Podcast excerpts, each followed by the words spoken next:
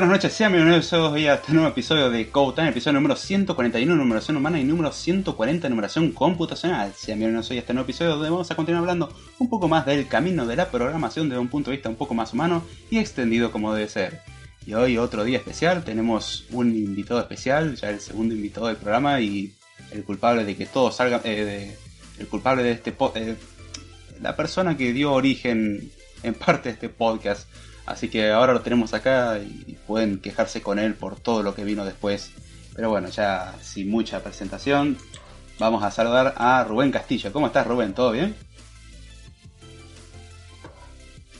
Rubén. ¿Estás? Ah, a ver. Vamos a ver, parece que... No sé si es la configuración acá. Déjenme ver. Ahí, por cierto, ahí quedó.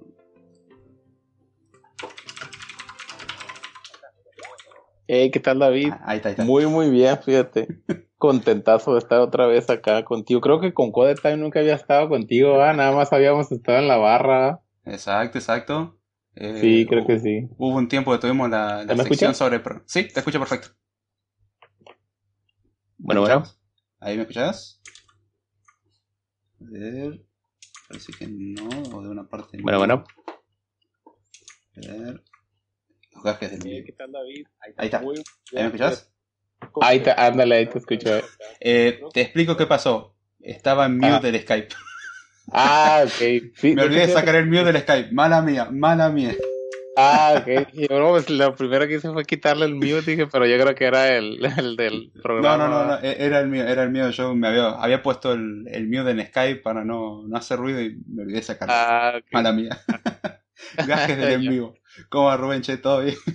Todo bien, todo bien, este, te digo acá, contentazo de estar acá contigo. Se me hace que nada más habíamos estado en la barra, te digo, no, no me había tocado estar aquí contigo en, no, de hecho sos del grupo de los privilegiados que son partícipes o, de los suicidas que son partícipes. Todavía no, no, nos decidimos cuál es el criterio, pero eh, sí, generalmente ah, teníamos la, la, sección los viernes a la noche, creo que era, en la barra, hablando sobre distintos temas de programación. Me acuerdo cuando me habías presentado Firebase. Qué bueno. Ándale, cierto. Y hablando de la nube también. Sí, gente, me acuerdo, no me acuerdo cuántos hicimos en aquella ocasión, pero, pero sí, este, buenos tiempos. yo no me acuerdo tampoco, creo que fueron seis, siete, ya perdí la cuenta en realidad. Sí, sí, sí, fueron, ya después por falta de tiempo ya dejamos de hacerlos. Sí, pero... Sí, pero mira, tú te seguiste, cabrón. Sí, hay, hay gente que le gusta sufrir y, y yo les cumplo su deseo. Ándale, eso es puro masoquista entonces. Sí, sí, definitivamente. No encuentro otra aplicación. Ey, no, pero sí está bueno, la verdad, el podcast. Más bien debería ya crecer más todavía. Y para pasar un buen rato y de paso aprender algunas cosas me parece un buen formato. Sí, sí, eso sí. Yo de repente te digo, sí lo, lo escucho. Si no en vivo un ratito y saludo de vez en cuando. Ah, ya luego grabado. Llevo a escuchar algunos temas que luego así son bastante interesantes, la verdad. Y la verdad que sí, hay, hay, de todo un poco en este bello mundo. Creo que vos mismo lo sabrás mejor que yo. Sí, sí. Tenés para divertirte de acá en adelante. ¿Te querés presentar así la, la, gente conoce al culpable? Ah, pues sí, mira, pues yo soy Rubén Castillo. Conocí a David en un podcast de otros amigos, la barra, desde la barra de Abel. Y así para no hacer el cuarto muy largo, este me invitaron ellos a mí para hacerme una entrevista, me acuerdo. Y David estaba entre los del chat haciendo preguntas y de repente hizo una pregunta, no recuerdo cuál era, pues yo la verdad no me la sabía, ¿no? Pero la verdad es que no, aunque me presentaban como un experto y todo el rollo, pero pues bueno, ya te la sabes, nadie se la sabe todas en este, en este ámbito. El caso es que me preguntaba unas cosas de vida ahí teóricas y pues dije lo que era, ¿no? Ay, la verdad no me lo sé y veíamos que pues había bastante David ahí en el chat, oye, pues hay que invitarlo y todo el rollo, no me acuerdo quién del chat también decía que, que lo pusiéramos y ya le marcamos a David también y ¡pum! ya de ahí se nos dieron un chance de hacer un programa ahí en el, en el desde la barra, ya luego pues David igual sí ya se siguió bien con todo el este show del, del podcast, se hizo el propio y todo bastante bien. fueron, fueron muy lindos tiempos. La pregunta que había hecho era el uso de la programación funcional en la industria. Eso, ándale, sí. Cuando me hicieron la pregunta dije, no manches, no, no sé a qué se refiere. Dije yo con programación funcional y no me acuerdo cuál era la otra. Y ya le preguntamos y ya que dijo, ah, ok, bueno, sí, no, ah, pues hago esto, ¿no? Y, así, fue como sin querer acaparé parte del podcast. Eh, fue un, fue un lindo ping-pong en que yo te hacía preguntas y vos preguntabas. Sí, sí, sí. Pobre Damián.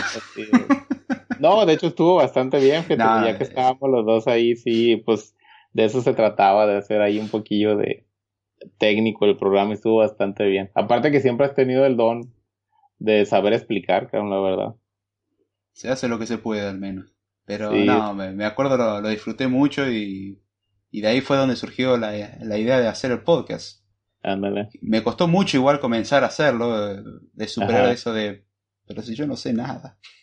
Sí, es esa, yo también me acuerdo cuando los escuchaba a ellos hacer el podcast, ah, pues era otra cosa, ¿no? Porque pues siempre estaba uno ahí preguntando, uno como, como oyente, pues, pero ya cuando te pones a hablar junto con ellos, también yo me quedaba así como que a veces no sabía qué decir y cuándo, o a veces como que te quedabas como que sí te, te friquea un poquito, pues te tienes que acostumbrar. Sí. ahora imagínate aventártelo tú solo. Eso y que te pueden salir con la pregunta que vayas a saber qué. Ah, sí, ándale así, como me pasó a mí esa vez. siempre puede pasar. Lo bueno es reconocer cuando no se sabe para sacarse los problemas encima, por lo menos. Así es, así es. Lo que le digo, la verdad es que no, ya sabes tú lo amplio que es todo esto. Y a veces son cosas teóricas, ¿no? Incluso entre países, a veces a lo mejor a mí me lo llegaron a enseñar en la universidad, que es programación funcional y todo eso teóricamente, pero como que no, es un término que utilizas del día a día, pues. Te lo mencionan y sepa Dios, y qué está hablando este hombre. Y lo mismo me pasó en la universidad con la terminología que siempre uso como referencia. Es, es, una que me dejó marcado porque me partí de risa cuando la escuché. Que mm, está el concepto de, en la concurrencia, cuando trabajas con varios procesos, de los deadlocks. Ajá. Problema, la una de las traducciones sugeridas era abrazo mortal. Abrazo mortal. Yo escuché eso y no, no, no, no pude contenerme. Dale. es que cuando la, sí, de hecho los españoles hacen mucho eso.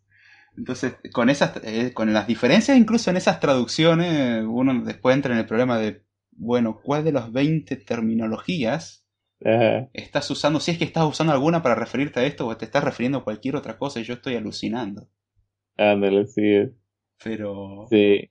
No, yo sí me acostumbré, la verdad, a aprenderme y a, en inglés, porque también la mayoría de los recursos que ves, no hay falla, pues si los ven en inglés, ya te los aprendes. Y como yo ya tengo mis añitos, cuando a mí me tocó estudiar, este, todos los libros eran en inglés, casi no había libros en español. Las traducciones como que empezaron a venir después, pero parte de la carrera en la universidad era, pues los libros eran en inglés y si no sabías hablar inglés, pues ahí estabas con el diccionario al lado, ¿no? La luz, este, para uh.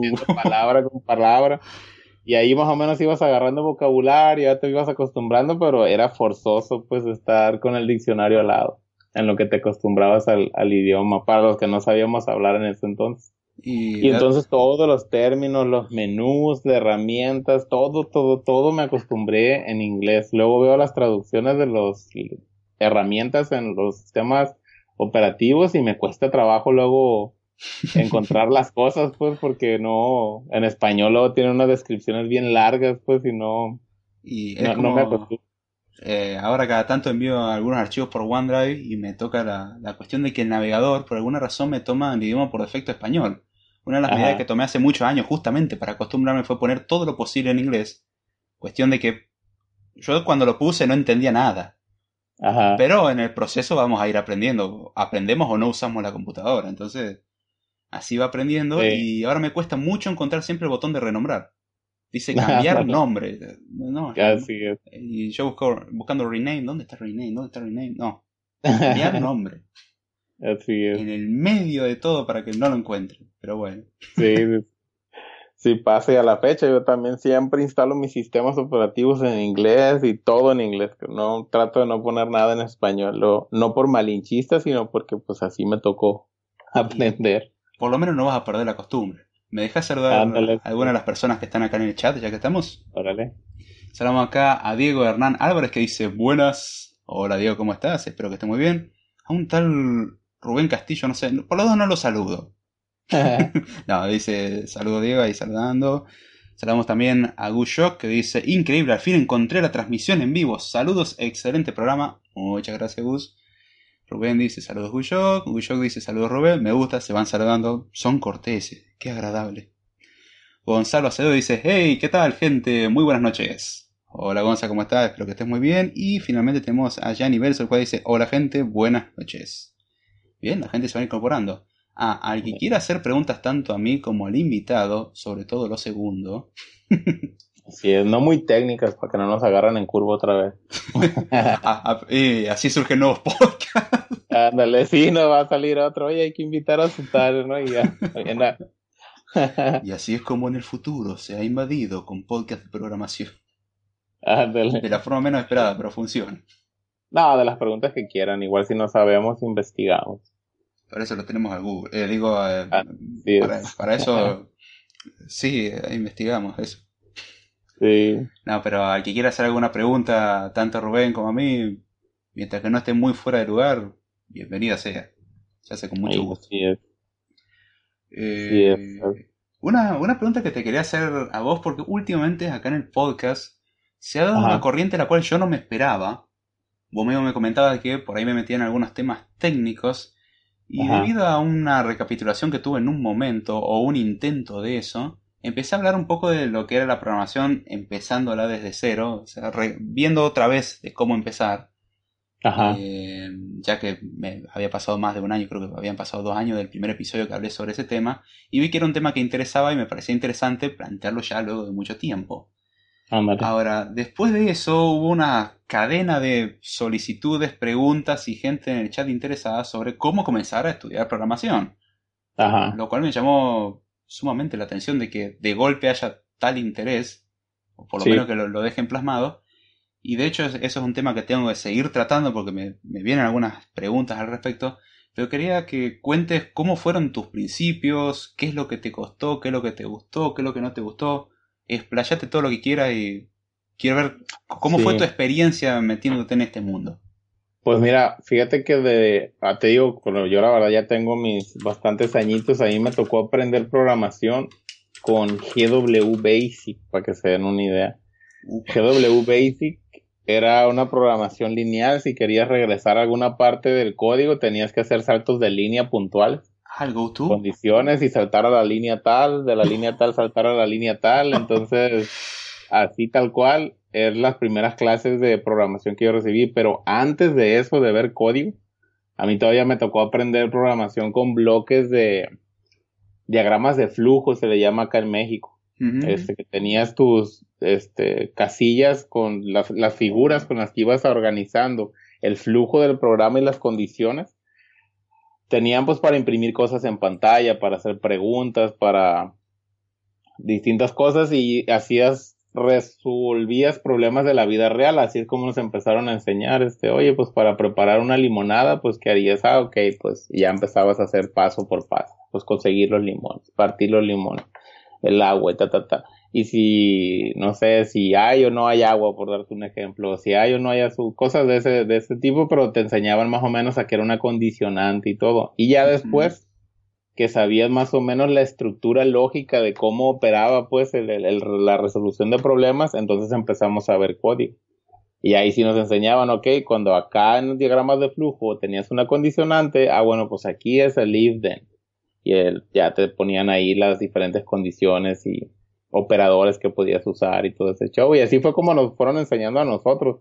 Pero hoy día yo creo que ya es bien diferente. Por ejemplo, veo que obviamente en un iPad, sin sabes cero programación, en un iPad con cosas más gráficas, este, bloques, este, más, ¿cómo se le llama? Ya, ves casi directo al código, pero como que muy gráfico de cuenta y vas viendo este, en tiempo real. Antes todo era sobre papel, lo que hacíamos nosotros. Hasta que empezamos a ver código, empezábamos ya a, descifrar y ver los resultados en pantalla, que era puro texto. No había nada de monitos, nada de nada, hasta mucho después vino eso, ¿no? Entonces, pero nos gustaba, fíjate, aunque fuera puras líneas de comando, este, compilar, ejecutar y pedir el nombre y volverlo a imprimir, sacar alguna operación, ya todo eso nos parecía a nosotros de para mandar cohetes a la luna. y es de las primeras cosas que uno hace y la computadora lo obedece a uno por primera vez. Ándale, así es. es toda una experiencia. Ojalá y me toque cuando nosotros tengamos que obedecer a una computadora. Esperemos que no sea muy mala. Ah, sí, yo me he portado bien, le voy a decir. No habría, habría más de dos programas a la vez. Eh, esa es buena, esa es buena. Y también uno con esos programitas, eh, creo que te habrá pasado de empezar a ponerle cosas no solicitadas. Sí. Una de las que más recuerdo yo, en mi caso, a ver si vos tenés alguna que recuerde, era mm, hacer un menú de una agenda, que todo se guardaba obviamente en RAM. Era bueno, vos guardate una listita de contactos, podés imprimir todos los contactos, eliminar un contacto, cosas muy simples. Y en el menú tenía todas las opciones para manejar los contactos, finalmente la última opción era salir. En lo cual, para mejorar la funcionalidad, si lo queremos llamar así, incorporamos otro botón más, otra opción más. Y la opción creativamente la llamamos Matrix. Ahí se, toda la lluvia de caracteres. Básicamente era generar más o menos un millón de caracteres o un while true de, de generación random de caracteres y bueno, que se impriman en pantalla y que salga lo que tenga que salir. Son, son esas cosas tontas que hace uno, pero... Sí, sí, yo también cuando estaba aprendiendo GW Basic, creo que... No, era Q Basic. Después del GW vino el Q Basic y igual imprimí el manual completito de todas las instrucciones que traía y ya pues empecé a leer, ¿no? Ahí ya vi que había unas instrucciones para imprimir líneas en pantalla. También lo primero que hice fue una estrella de esas que parecen como tridimensionales. Y pues básicamente nada más era construir un ciclo y vas incrementando pues coordenadas y decrementando otras y ya pues printaba la línea, pues, no, emocionadísimo estaba yo cuando veía eso verde ahí así como tridimensional en la pantalla, no hombre. Yo creo que esos, ese tipo de cosas son las que luego lo enganchan a uno, pues y ya de ahí ya no paras. Y sí. Ya no paras. Eh, eh, es una muy buena forma de empezar. De hecho, toma un poco más tiempo hasta cierto punto. Desde mi punto de vista, corregime o, o confirmar. Eso es totalmente válido. No estás obligado a tener la misma opinión. Según este, según este contrato que te obliga a decir lo que yo digo, eh, no estás obligado. En la última clase dice que no estoy 100% obligado. Solamente 99,9. Pero, no, eh, hace que el camino sea un poco más largo porque por ahí uno se distrae haciendo otras cosas. Sí. Que no son las solicitadas para nada. Ándale. Pero por lo menos uno se divierte agregándole una nueva línea. Sí, sí, sí. Aprendes un poquito por tu cuenta, pero a veces te distraes de lo docente, pues, y a veces dejas de entregar una tarea y te pierdes en el tema que llevaba el maestro por andar uno con otras cosas acá, ¿no? No, ¿de qué estás hablando? Eso no pasa, no. Ándale. Hoy en día, la verdad, luego sí les sirve a los chavos, porque ya luego se tratan de hacer todo ellos por su cuenta, pero siento yo que, aunque aprendas a hacer cosas, ahorita es muy fácil por todo lo que hay en internet. Agarras y aunque no sepas mucho programar, si más o menos te vas introduciendo, tomas un cursito básico, luego hay mucho código que se acostumbran a estar copiando, pegando, haciendo y logran hacer cosas. Pero si se pierden un poquito, a mí luego por eso sí me gusta pagar este clases en, en, internet, en algunas plataformas, porque me gusta también, con el tiempo vas aprendiendo que es importante también la, la teoría, pues, el que, el que sepas qué es lo que estás haciendo, pues porque igual a veces copias un tramo de código y realmente no, no sabes que, que, lo vas a usar porque viste que tenías que pegarlo ahí listo para lo que querías hacer, pero si quisieras modificar cosas alrededor de él, luego es donde empieza a hacer, o donde luego empieza uno a liberar código muy feo, pues poco funcional, este, aplicaciones que luego terminan saturando la memoria, crasheándose, cosas así, pues y como que pues también acostumbrarse a, a entregar cosas feas, pues como que no, Mm. Y eso me pasa bien común, si tratando de saber, libera uno cosas que luego truenan. Este, imagínate si no te importa. Ahí así es, imagínate si no te, te das el tiempo al menos de tratar de entender qué está pasando. Así es. Totalmente. Pero sí, ya cambiaron los tiempos muy cañón, la verdad. Y hoy en día creo que tenés demasiados recursos para, para comenzar. Ya de por sí. como vos mismo habías dicho, hay mucho más material en español. Ándale, así es. Pero sigue igual existiendo ese gap de un montón de cosas que siguen estando en inglés. Hay, hay algunas cosas de documentación que ya tienen traducción, aunque hay veces que te topas con la desagradable sorpresa que dice, bueno, esta documentación ha quedado desactualizada. Ándale. Vaya a la versión en inglés, por favor. Sí, de hecho me ha tocado participar en poquecitas muy pequeñas que me han pedido este hacer. Y a veces son proyectos ya hechos y hay que corregirles cosas. Y a veces ese tipo de correcciones precisamente fue eso, que se actualizó al nuevo framework. Y pues lo único que había que hacer es ver la nueva manera, o sea, terminan depreciándose las, no sé si en español sea así la palabra, yo creo que sí, de, es lo más parecido que se me... Es la mejor traducción que encontré hasta ahora.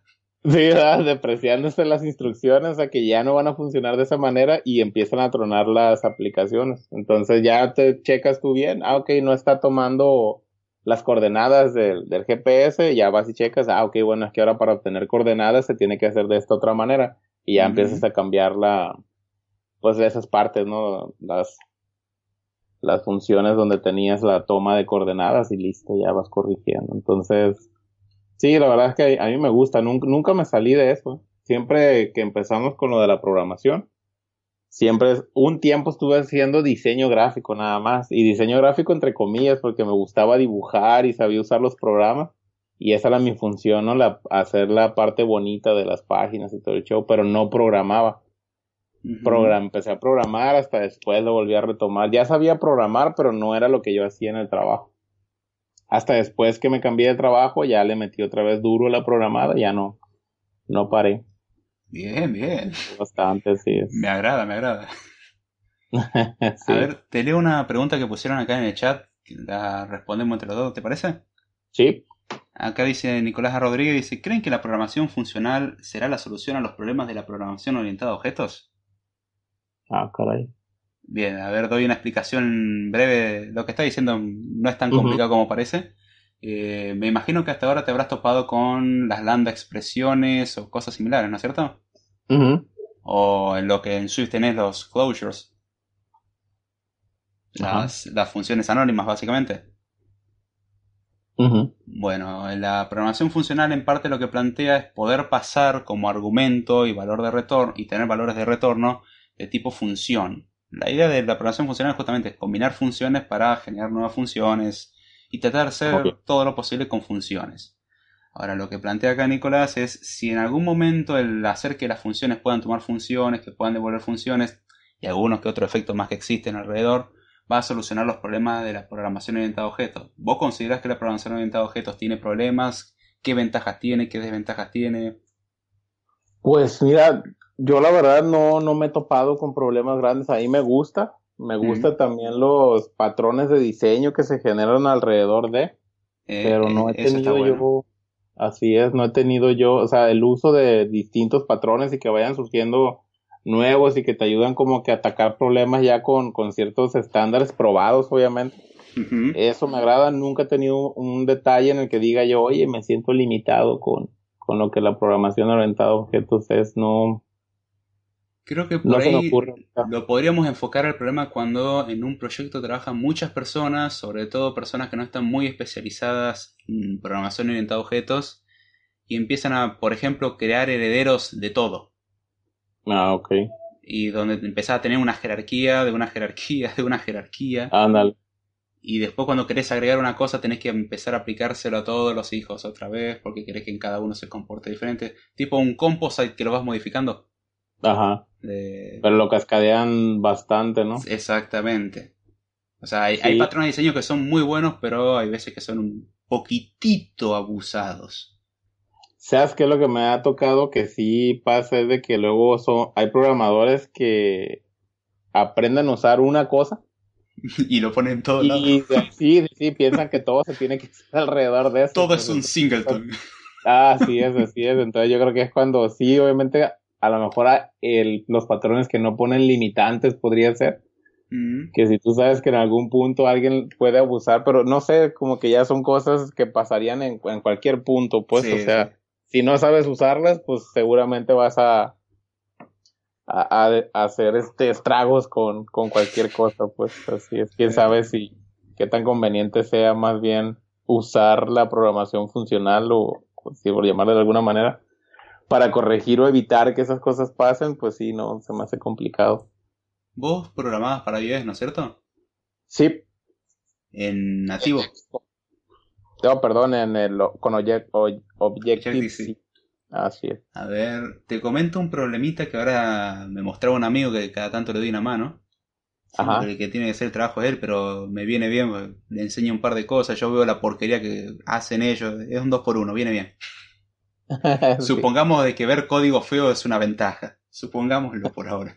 No, y es que también acostumbrarse a leer código es importante porque ya que participas en proyectos que ya están arrancados, Sí, el 80% del trabajo es estar leyendo código. Y acá el problema que se le planteaba, eh, en un momento tenían que hacer un logout en la aplicación. Y vos viste los Navigation Controller que la idea es poder manejar un sistema de navegación simple, de poder retroceder, que quede todo más cómodo de ese punto, de delegar esa tarea al sistema. Bueno, en vez de hacer, en vez de saltar hacia la, el view controller que tenía que ir, lo que hacía era básicamente, bueno, deslogueaba, hacía el llamado a la API obviamente, cuando la API hacía la respuesta y todo había salido bien, ahí es donde hacía el accionar. Hasta ahí vamos todo bien. El problema es que el accionar lo que hacía era obtener la instancia del app delegate, esa instancia única que hay en la aplicación que maneja todo, ir al, al, objeto window, que es el que contiene todas las vistas y los view controller, la que maneja toda la pantalla prácticamente. Y decirle, bueno, ahora la raíz, o sea, el root view controller, ya no va a ser el que está ahora, sino que va a ser el view controller del logout. Y se lo reemplaza así en, en caliente y, y obviamente a partir de ahí se empieza a romper todo. Ajá, pero no, no elimina todos los recursos que ya tenían uso ni nada de eso. De... No, no, no. Ah, lo, peor está todo dentro de un Navigation Controller. En vez de mm. asignar el Navigation Controller, que no tendría sentido porque ya es lo que está asignado, asigna la vista que está dentro del Navigation Controller. Con lo cual pierde la capacidad inmediata de hacer navegación y de paso la aplicación queda en un estado donde no puedes hacer nada, el título ya no funciona. Y, bueno, después de que te deslogueas, la aplicación explota, básicamente. Mm, ya, no, no me alcanzo a ubicar bien, fui a tener. Es, es un, bonito. No, a mí me costó entender qué es lo que estaba pasando. Sí, igual no, no entiendo muy bien qué es lo que. Lo que. Lo que quiere lograr hacer y lo que. ¿Cómo se llama? Lo que tiene actualmente, pues. Lo que quiere lograr hacer es ir a una ventana anterior a una sola ventana anterior, pero ya deslogueado de la aplicación. ¿o Claro. O sea, quiere volver a la ventana anterior y, bueno, refrescar los datos como que está deslogueado. Y la solución más simple que se le ocurrió al que escribió eso originalmente fue, bueno, vamos a agarrar esa variable que no debería ser tocada nunca y vamos a reemplazarlo en pleno tiempo de ejecución con algo que es un contenido de lo que ya estamos teniendo ahora, pero que va a tener algunas características y no todas y no vamos a poder movernos nunca más. en resumen es eso. Yo, yo lo, lo, tuve que leer varias veces porque no entendía cómo era posible eso y el efecto era claro, la aplicación no se podía mover nunca más. O sea, te mostraba la pantalla de logout, pero ya está. La aplicación se quedó acá, no me voy a ir. Si él volvía a hacer login, ya no jalaba no le dejaba ni siquiera hacerlo bien, quedaba ahí trabada. Ah, quedaba trabada. O sea, no, podía pues, moverse a ningún lugar. Y ya quedaba en esa ventana que decía, felicitaciones, te has deslogueado. Así es. Mm, apenas viendo, fíjate qué es lo que tiene. Gracias por pasar. Pero, a ver, creo que tengo acá un pedazo del código, te lo paso para que te diviertas. Un momentito que lo encuentro. Estuve un rato renegando. Lo que hay que cambiar de ese código son muchas cosas. Y agreguémosle que la palabra documentación, comentario, cualquier cosa similar. No existe. Bien, gracias. Así que era. Había que hacer. Había que entender los llamados a la API interna de la aplicación.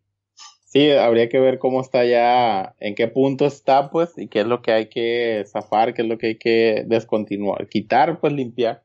Y mira, para que te des una idea, la empresa lo que está haciendo es tomar una aplicación que la tenía para Swift 2 y bueno, pasaron los años y se los olvidó actualizarlo a Swift 3 y actualizarlo a Swift 4 y a Swift 4.2. Wow. Y de Swift 3, de Swift 2 a Swift 3 hubo un salto asquerosamente grande. Sí, vi, fíjate, más o menos. No, no a full, pero. O sea, no me siento experto a full en este salto que dio, pero por lo que más o menos estuve viendo alrededor de. Este, vi que sí fue un. Un desmadrito, ¿no? Bueno, y acá ponemos eh, a nuestro querido muchacho a migrar la aplicación entera, la cual de por sí no se sabía si andaba bien o no. De hecho, habían cosas que se descubrieron más adelante que no andaban. Ajá. Eh, y bueno. Pues es que de entrada, antes de mover cualquier cosa, si no la tienen la última versión de Swift, yo creo que lo primero sería eso, ¿no? Y empezaron a migrarlo y la migraron a Swift 3. a 3. sí, porque el, primer paso, si la migras a Swift 4 es un suicidio. Vamos de a poquito. Del 3 al 4 también hubo mucho rollo. No tanto. Hubieron cambios, sí pero ya eran cosas mucho más aceptables, incluso la autocorrección de Xcode te lo arreglaba bastante. No, ah, hace, no hace milagros, pero te ayudaba mucho el asistente de migración. Algunas cosas te la dejaba completamente rotas. Sí. Pero en general hacía su labor. Si lo usabas con cuidado y lo hacías manualmente, podías arreglar bastantes cosas. Sí, fíjate que con del salto del 2 al 3 yo creo que no estuve haciendo nada ahí. Y del 3 al 4 no he checado nada tampoco. Entonces yo creo que a mí cuando me convenga hacer otra cosa de nuevo en iOS, entrarle directo al 4 va a ser lo mejor que Creo que lo que te conviene. Del 4, por ejemplo, al 4.2, que fue la siguiente actualización, ya notamos que ni siquiera saltó al número 5, fue 4.2. Eh, los cambios que tiene son mínimos. Ajá. De hecho, son más bien de algunas librerías del sistema y es con leer un poco de documentación o incluso usar Xcode se arregla solo. No, o sea, te dice, mira, antes la función era, se llama, o llamaba un valor llama table view automatic y ahora se llama table view punto, accedes al campo automatic. Ándale. O sea, son cambios ya mínimos y si lo lees se entienden completamente, no, no cabe mucho, son más bien cuestiones sintácticas pequeñas, refinaciones, nomás. Pero del 3 al 4 no hubieron tantos cambios, obviamente hubieron más que del 4 a 4.2, pero de 2 a 3 o del 1 al 3. Alguna vez un compañero me comentó que de, no sé si era del 2 al 3, habían cambiado unas cosas que luego del 3 al 4, no sé en qué paso, las volvieron a regresar o no. Sí, pasaron cosas raras así. Algo me acuerdo. Se, se dieron cuenta de que esta no fue la mejor idea, volvamos a lo otro. Sí, fíjate que en Objective-C es donde todavía te, ya no he hecho cosas de cero, pero me ha tocado darle mantenimiento a algunas aplicaciones que están en Objective-C. Con Swift, la verdad, no he logrado tener la experiencia que quisiera, fíjate. este, en, en, particular me ha gustado mucho. Objective-C nunca lo terminé de aprender. Ajá. Y después de que vi Swift, eh, te brinda mucho los recursos que tienen los lenguajes de programación hoy en día, o sea, un syntax sugar muy agradable. La sintaxis me gusta, hay lenguajes que tienen sintaxis molesta, en el caso de Swift me parece una sintaxis en general muy bonita, te obliga un poco a, acomodar el código porque si no queda, no anda directamente. Y Objective-C por su parte vi que con su afición de meter corchetes por todos lados, me mareo. Ya, sí, bueno, deja tú la sintaxis, sí había muchos temas en, en Objective-C que la verdad siempre se me hicieron bien complicados. Este, errores que la verdad luego batallaba bastante mm. en, encontrar el origen, en, hacer el dibujo de varias cuestiones, pues, y lo poquito que alcancé a ver o, hacer en Swift, pues sí, la verdad también este, se me hizo mucho más amigable en cuanto al, se ve todo más limpio, pues. ¿Y tú cómo lo comparas, por ejemplo, con Kotlin? Eh, estuve aprendiendo un poco de Kotlin, no le profundicé, o sea, me leí el manual, Ajá. pero no, no lo llevé mucho a la práctica. Creo que Kotlin es otro intento de Google de hacer algo. Sí. Y que no salió. Ya. O sea, no es malo, no digo que sea malo. De hecho, comparando Java con Kotlin y comparando Objective-C con Swift, el cambio de Objective-C a Swift es algo que se agradece en gran medida. Te soluciona muchos problemas. O sea, la sintaxis es mucho más clara, lo cual te ayuda a encontrar muchos errores más rápido. Ya. En, en, ese aspecto, por lo menos, dígame vago, holgazán, pero creo que en ese aspecto ayuda mucho. Ahora, en cambio, Kotlin fue un cambio desde Java, pero Java ya era un lenguaje que si sabías C o C++, ya más o menos te las podías arreglar con la cuestión de que con Java hay cosas que se te hacen más fáciles que con C o C++, ya que el manejo de memoria automático ya está, yo no me preocupo, cosa que en Objective-C tenías que tener cuestión de, bueno, vamos a alocar memoria, cada tanto vamos a liberar. Voy a alocar, así es. Eh, acá en Java no tenías ese problema. Y bueno, Kotlin sería como un Java con sintaxis más bonita. La sintaxis ciertamente es mucho más flexible. Ajá. Por, ejemplo, operaciones eh, como tendrías en la, la, suma, la resta, multiplicación, división o crear tus propios operadores en Kotlin es posible. Mm. Podés crear cosas con sus scripts, o sea, es extender un poco el lenguaje, podés extenderlo vos con tus propias funcionalidades, hacer extensiones. Si una clase tiene tan, tales métodos, no tenés que heredarla para agregarle nueva funcionalidad. Simplemente decís, che, a la clase que viene con todo esto, agregarle estos métodos. No importa que yo no tenga acceso al código. Podés expandirlos sin necesidad de heredarlos. Y desde ese punto es más cómodo tener la cuestión de pasar funciones a otras funciones, tener callbacks. Eh, mejoró mucho sintácticamente, pero curiosamente el mismo manual te hace referencia constantemente a Java y te dice, mira, esto va a compilar al bytecode de la Java Virtual Machine. Y este es el bytecode que te genera la Java Virtual Machine, con lo cual la mitad del manual es leer bytecode.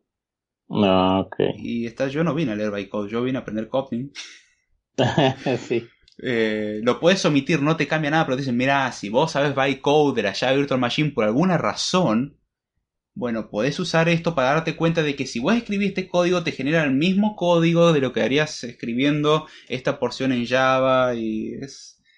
O sea, mejora mucho la cuestión de cómo trabajar con Java, pero podrías seguir trabajando con Java sin ningún problema.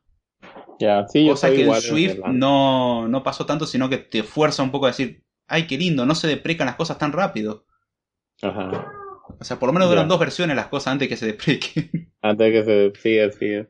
Y... Pero la verdad, igual estoy a las mismas en Android. Igual la mayor parte que he hecho ha sido con Java. Mm. Me acostumbré a eso, es de lo que más este, he hecho.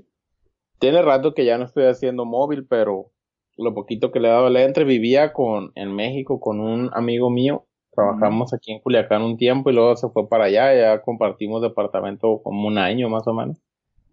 Y él sí se clavaba mucho en, en, las cosas técnicas, y ahí me platicaba y todo el rollo, me pasaba links, de, de, todo se me hacía muy interesante y él sí estaba a diario, era lo que hacía, era su trabajo, este, trabajar en, en Android y en iOS, en ambos. Más creo que era de, de Android, la verdad bastante bueno. Chao. Bien, bien. Ver. más o menos era lo que él me platicaba, lo que más o menos hacía, pero igual no, no tengo tanta experiencia con Kotlin, nada de eso. Son las dos cosas que ya tengo que ponerme a, a refrescarme a full, te digo. No, obviamente no me cuesta trabajo este tomar un proyecto que esté en esos lenguajes y, y empezar a, a darle, pues, pero obviamente sí sé que hay que echarle ganitas. Bien, Hay que agarrar experiencia sobre todo, pues, no, Sí, sí. no, no queda otra. No así es, no ha caído proyecto puntual y como que por mi cuenta no he tenido el tiempo como para, Ujú. para darle. Bien, entiendo. A ver, voy a leer algunos comentarios acá del chat. Sí. Ah, por cierto, Nicolás A. Rodríguez, que le respondimos la pregunta, hola. Eh, saludamos acá a Morgok857, también conocido como Pablo, el cual dice muy buenas noches, ¿cómo están? Acá dice Gushok, estaba escuchando el podcast, pero un cliente me acaba de marcar por error en una aplicación. Ok. Y dice el grupo de Telegram, el grupo de Telegram está en la descripción, el que quiera entrar al grupo de Telegram y entretenerse, supongo, ahí, ahí puede entrar. Eh, Ahí este también participan ellos o, o es de solo lectura. No, no, tenía el, el canal y el canal medio como que lo tengo abandonado, está más bien a- alimentándose de feed automático. Ah, ok. Eh, pero el, el grupo ahora la idea es que participe la gente. Han compartido material muy interesante, la verdad. Algunos cursos o, o cuestiones de universidad, o preguntas, experiencia, y eh, dentro de todo no se mueve mucho, eso es una ventaja y desventaja, depende de cómo se lo vea, pero se genera una, una dinámica muy linda de ver cómo todo el mundo sufre por mal código y cosas así. Ándale. Me voy a meter, ya tiene rato que no uso Telegram. Pero lo, el grupo fue pensado para el que quiera escribir algo, que escriba nomás, mientras que no se la pase insultando. Sea, y, y, la verdad es que cada tanto se forma alguna conversación muy interesante. Ah, ok. Siempre es bueno, fíjate, te digo, ella también me era eso de platicarme las bronquillas que tenía en su trabajo, cosas nuevas que iba investigando. Y apenas así igual se mantiene uno, pues, lo que se puede al día, ¿no? Al menos que no te sea ajeno todo ese tipo de cosas. Sí, a lo mejor no seas un experto, pero al menos saber de qué te están hablando, ¿no? Por lo menos sé que existe. Sí, ándale, sí Sí, porque también me ha tocado a veces hacer entrevistas de trabajo. Y mínimo me preguntan uno o dos cosas que ni enterado estaba. Este, ya, pero eso también te da pie a que digas tú, ok, bueno, pues de esto no supe ni qué rollo era, ya te pones a investigarlo, ok, pues ya. Y tratarse de mantenerse a flote porque Así es, los chavos vienen bravos y la tecnología va, pero zumbando. Sí. Y sin mencionar de que hoy en día tenés el nuevo framework con el cual vamos a empezar a desarrollar. y mañana lo matamos. Sí, fíjate que para eso más o menos he tenido suerte o, buen ojo este para no entrarle a cosas que no veo yo que vayan a despuntar mucho. Este, me tocó no participar en BlackBerry, me clavé en aquella ocasión en iOS, alguien más agarró Android, pero BlackBerry siempre saqué la vuelta y murió también. Tengo amigos que sí se clavaron ahí bastantito y nomás no, no quedaron. Y el otro fue, ah, no me acuerdo ahorita cómo se llamaba la plataforma de desarrollo. Creo que todavía en aquellos años que estábamos con los podcasts, aquellos ya les había comentado que también me tocó ir a una pues como era pues sí como una reunión no sé cómo llamar conferencia donde te explicaban pero lo que traía Nokia en aquel entonces no recuerdo qué era la plataforma que traía. Symbian. Symbian sí sí sí. Y hubo otra que no me acuerdo cuál era. Después después vino también con Windows Phone. Ajá. Y pues Windows Phone duró su tiempito y después bueno Microsoft amablemente le clavó un cuchillo en la espalda. Sí, así es. Qué forma horrible de matar una plataforma. sí, y en aquella ocasión, pues la verdad uno se emociona. A mí me gusta, por ejemplo, siempre que me hacen un rediseño de los IDE de programación. Me gusta un chorro, la verdad, que, que luego hagan esas entregas. Aunque sea puro tema, ¿no? Que digas tú, ahora es oscuro o lo que sea que hayan hecho, pero me encanta cuando hacen ese tipo de cosas. Y eh. cuando hay programas de lenguajes de programación nuevo también, como, como que siempre quiere uno, como que te da esa hambre de decir, ay, ahorita lo voy a agarrar y a ver, ahorita que es nuevo, me lo voy a aprender y a ver qué hago rápido en esto. Pero a veces es cosas que nada más son de, de un ratito, pues no duran un año y ya bailaron, pues entonces también luego a veces uno tiene que ser selectivo en donde invierte uno el tiempo, ¿no? Y hay veces que conviene más bien apostar un poco lo seguro, es medio lo clásico, pero al menos funciona. Sí, sí, sí, sí, al menos sabes que vas a estar vigente. Por lo menos no es una beta que la pueden descontinuar. No sé si te acordás, el Google I.O., donde Google había anunciado que lanzó todos los SDK para desarrollar aplicaciones para los teléfonos modulares. Los que le iban a poder cambiar la camarita y qué sé yo. Y que a los seis meses Google dijo, eh, Sé que todavía ni siquiera salió la primera release. Estamos en beta. siempre no va a salir, ¿no?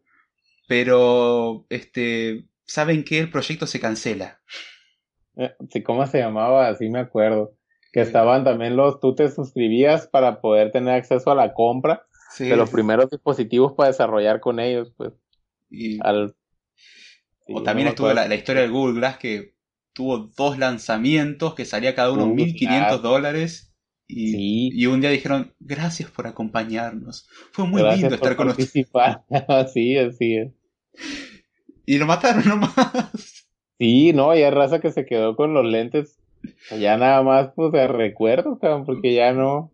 Bueno, lo que me Ya no, no volvió a resurgir, pues. Me podría haber comprado tres smartphones, pero tengo un Google ah. Glass que ya quedó incompatible con todo. Qué, qué bueno. Sí. Oye, ahorita que estás hablando del Google Glass, apenas hace como unos 20 días me enteré que es mexicano el que tiene la patente de todo lo que es realidad virtual, los lentes de realidad virtual, Mm. de realidad aumentada, sí, realidad virtual, sí, de realidad virtual. No sabía yo que era mexicano el, ¿En serio? el cuate que tiene el sí, que tiene la patente para, Eh, gr- gracias La- por la data, yo tampoco sabía. sí, pues te voy a pasar el nombre. Digo yo, oye, pero soy yo, soy mexicano y está cabrón que no sepa ese tipo de cosas. Le hicieron una entrevista, te la voy a buscar, te la voy a pasar para que Por favor. Y dije yo, bueno, a lo mejor tiene una patente de alguna cosa por ahí, ¿no? De, de, pero no, él es, según yo, tiene la patente eh, general, pues, o sea, cualquiera que quiera hacer cosas alrededor de la realidad virtual, ponerte unos lentes y ver esta realidad virtual ahí, pues, esa patente es de ese cuatro. Es, De- es como de- la- las pantallas táctiles y creo que es con Wacom que está la, Ajá, la cuestión de las regalías. ellos tienen la patente de eso. Sí. Ah, ya, sí, sí, dije yo, no manches, eso es...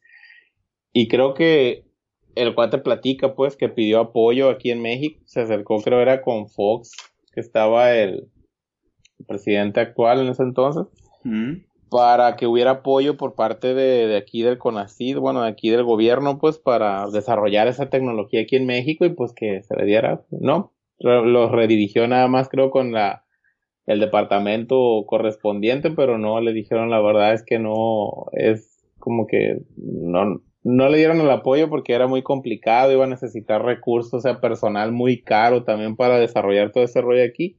Prácticamente le sugirieron váyase por otro lado y terminó yéndose a Estados Unidos igual. Y allá en Estados Unidos de volada, pues obviamente. Oh, caballero, venga y siéntese por acá, por favor. Sí, Tenemos algo muy bonito para ofrecerle en, forma, en formato de maletín. Sí, ándale, sí. Luego, luego encontró pues la manera pues este de, de despuntar allá.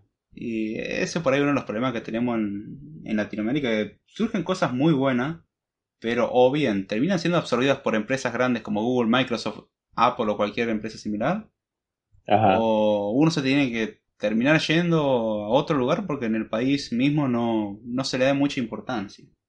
Ándale, sí, hombre, sí es. De hecho aquí lo tengo, mira, los juegos. Ah, no se pueden pegar links, links ahí en el Eh, chat.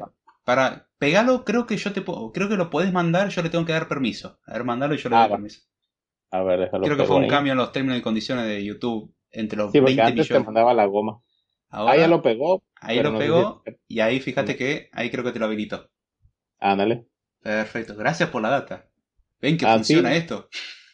Sí, sí, sí, ándale, así es. Sí, yo apenas lo vi hace poco, ya tiene tantos años de eso y, y no, no, no sabía. Eh, sin duda, no solución. A ver, acá voy a leer algunos comentarios más. Bla, bla, bla, bla. Muy buenas noches, decía Pablo. Nada, documentar código. Cu- Cuenta la leyenda que puede ayudar. Mejor me retiro con mi querido React. Sí, por cierto, Pablo le tiene un amor incondicional a React, lo digo con sarcasmo. Eh, al escucharlos me doy cuenta que sigo siendo un bebé mi querido Python 3. Postdata Python 2 es malo. Sí, sí, ya sé que lo van a tener que matar eventualmente. ¿Probaste alguna vez Python vos, Rubén? Muy poquito, la verdad. ¿Qué te pareció? En lo poco que tocaste. Pues, muy amigable. También el código igual muy, muy amigable, este. De hecho, hay varios que sugieren que si va, quieres aprender a programar, hay muchos que recomiendan que empieces con Python. Y es una buena aproximación al pseudocódigo. Ajá. Tiene una sintaxis dentro de todo. Es bastante pseudocódigo.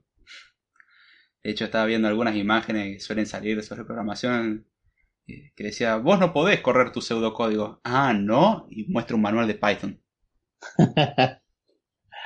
sí.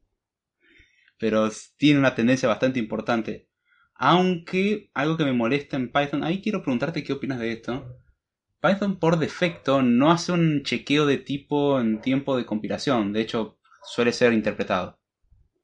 Con lo cual, en pleno tiempo de ejecución podés toparte con la desagradable sorpresa de que tenés un error de tipos y la aplicación que estuvo corriendo durante dos horas eh, de golpe crashea en un runtime exception. ¿Qué te parece que un lenguaje compruebe o no cosas en, en tiempo de compilación? Va, ¿te pasó alguna vez que te, que te saltaron errores en tiempo de ejecución por cosas que el mismo compilador no comprobó? Em, sí, y la verdad me acostumbré, prefiero tipar yo, prefiero este tener todo tipado, pues este, no, no, luego me pierdo yo también en, aunque ¿Qué, ¿qué devolvía esta función?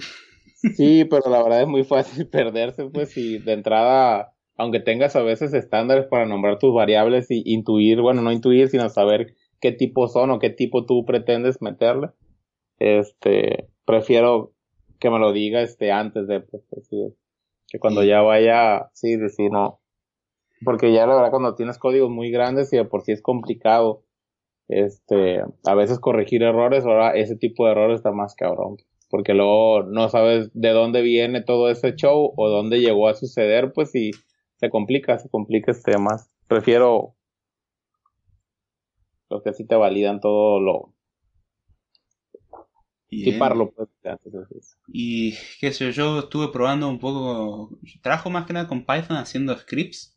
Me, he acostumbrado mucho a, a scriptear mi vida. Mi vida está rodeada de un repositorio lleno de scripts, los cuales voy generando cada tanto. Últimamente había perdido un poco la costumbre, pero tengo scripts para hacer de todo. O sea, para ayudarme con los backups, para mm. eh, scrapear cosas de páginas web, almacenar información de forma más evidente y es muy útil eso. De hecho, cuando hice la migración de, de Spreaker a Evox, tenía que hacer un chequeo porque algunos episodios estaban caídos. Y como Evox no tiene una API, me divertí un poco aprendiendo a scrapear. Mm, y ahí tengo un par de de descubrí varios patrones a Evox luego de muchas horas de dar vuelta y de empezar a darme cuenta de patrones que habían puesto a lo largo de toda la página los cuales son poco evidentes, como ponerte fd-2x-1.html. Bueno, con eso accedes al feed. No sé a quién se le ocurrió poner eso para que sea un feed RCS, pero todos los feeds RCS son de la misma forma. Sí, así es. Y, estándar. Y la cuestión es, que tuve que aprender a escapear y empecé a crear scripts al punto que un día me mandé una de las macanas más grandes de mi vida.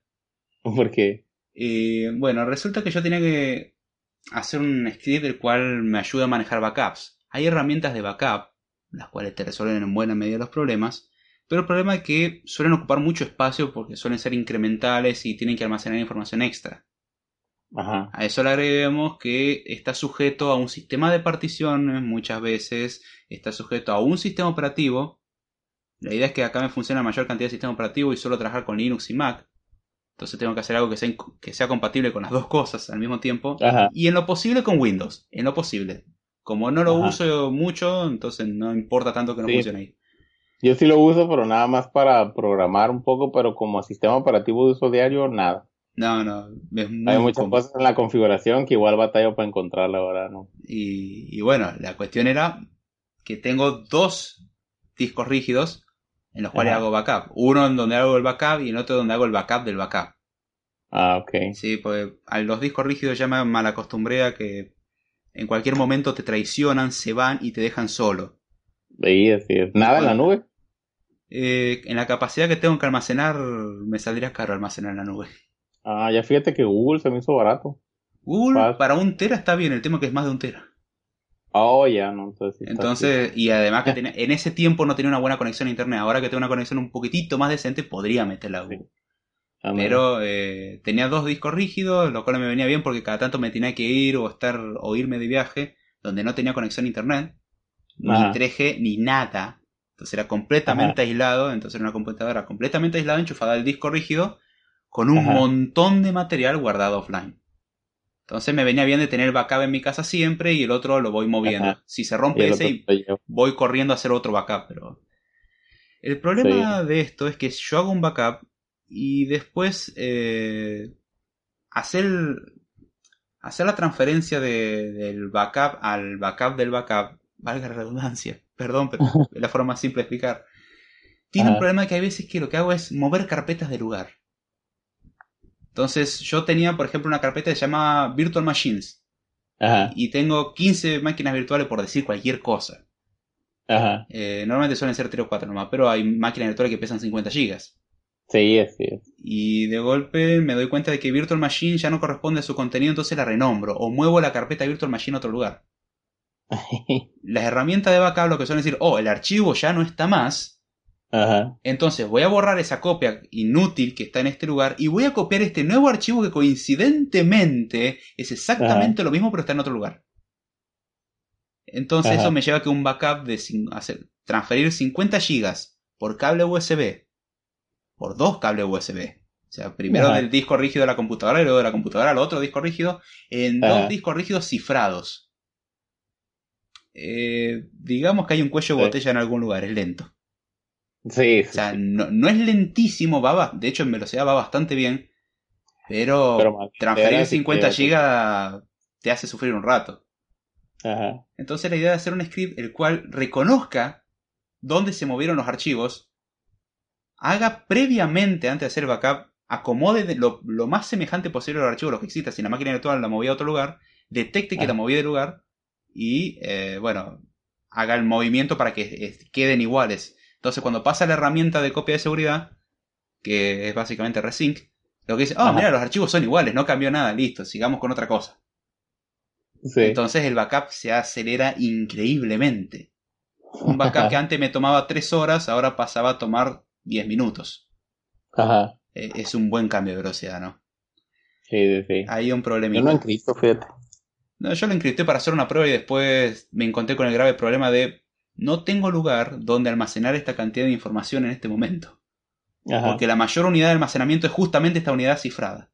Mm, ya. Entonces, bueno, estamos complicados y podría hacer una copia del al backup, borrar el backup, hacer la copia del backup al otro disco, después volver a copiar, pero cada copia me toma más o menos unas 30 horas. Ay, cañón.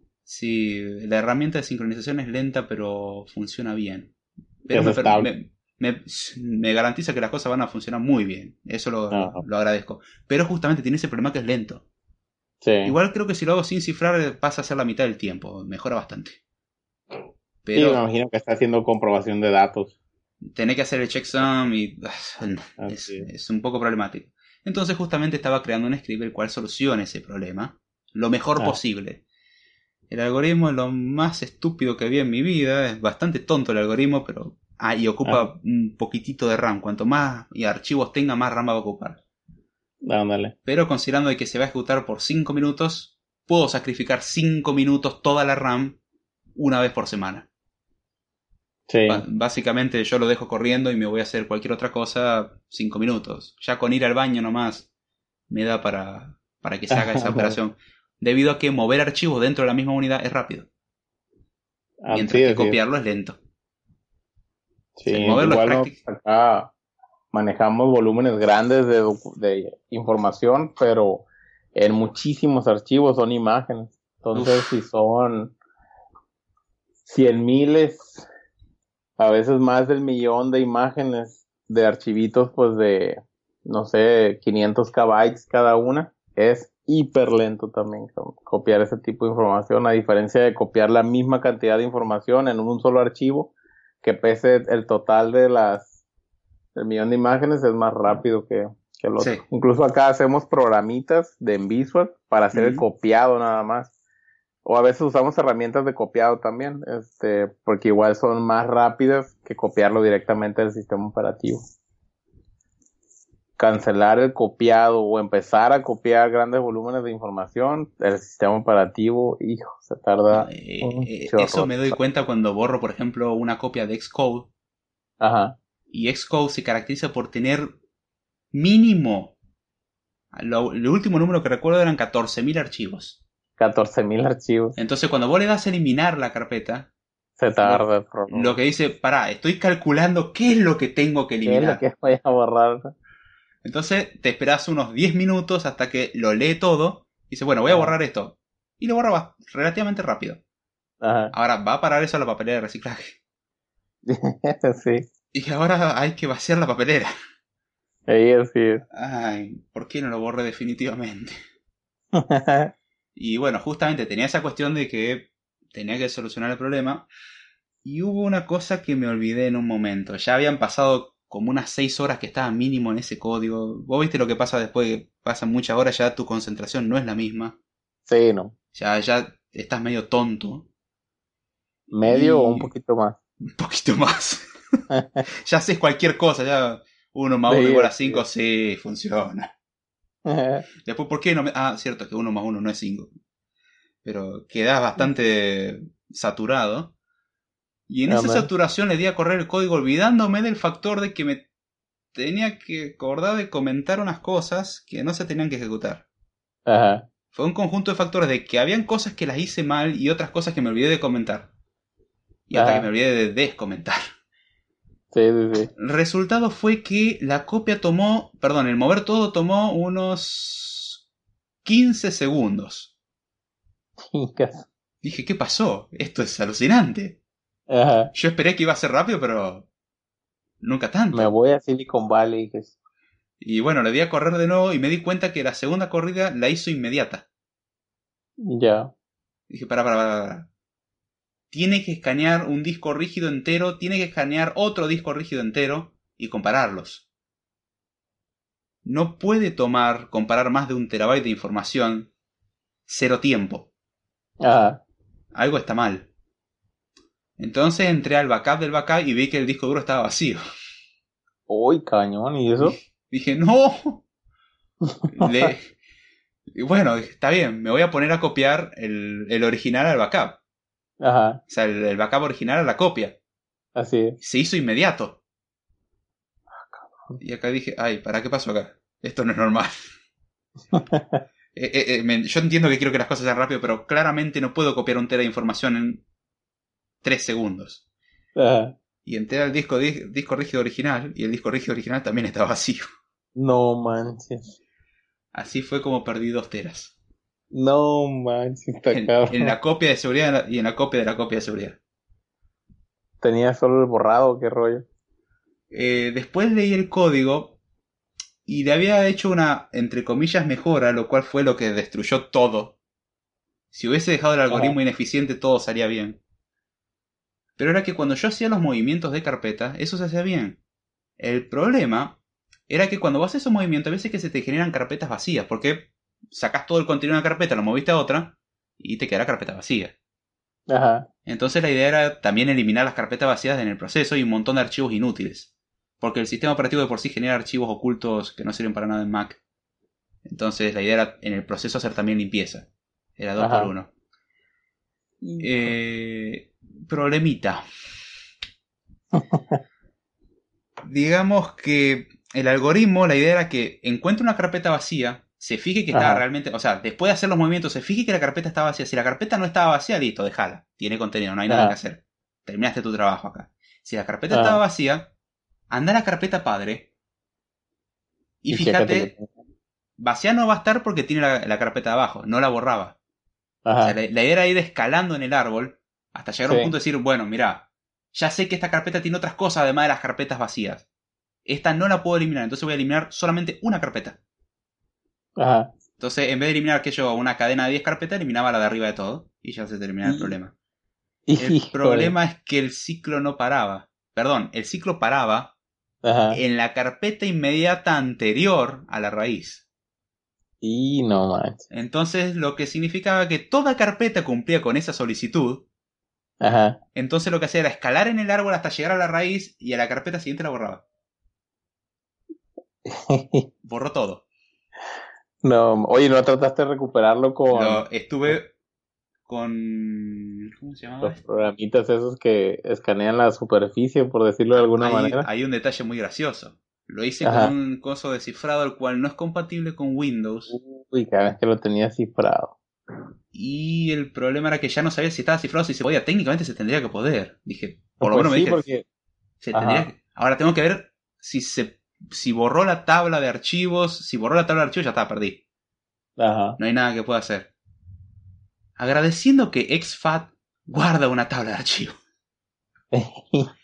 Y luego de como dos semanas, recuperé el 90%. no, y es algo. ca- No, no, recuperé de hecho lo más importante. Y después de eso Ah, me claro. puse a hacer limpieza de todo lo que no servía, ya que estaba, me vino bien para hacer limpieza. Sí. Y aprendí varios detalles. Número uno, nunca le des permiso de escritura al original. sí. En el peor de los casos que destruya la copia de seguridad, nada más. Sí, sí, sí. Y vuelves a hacer la copia y listo.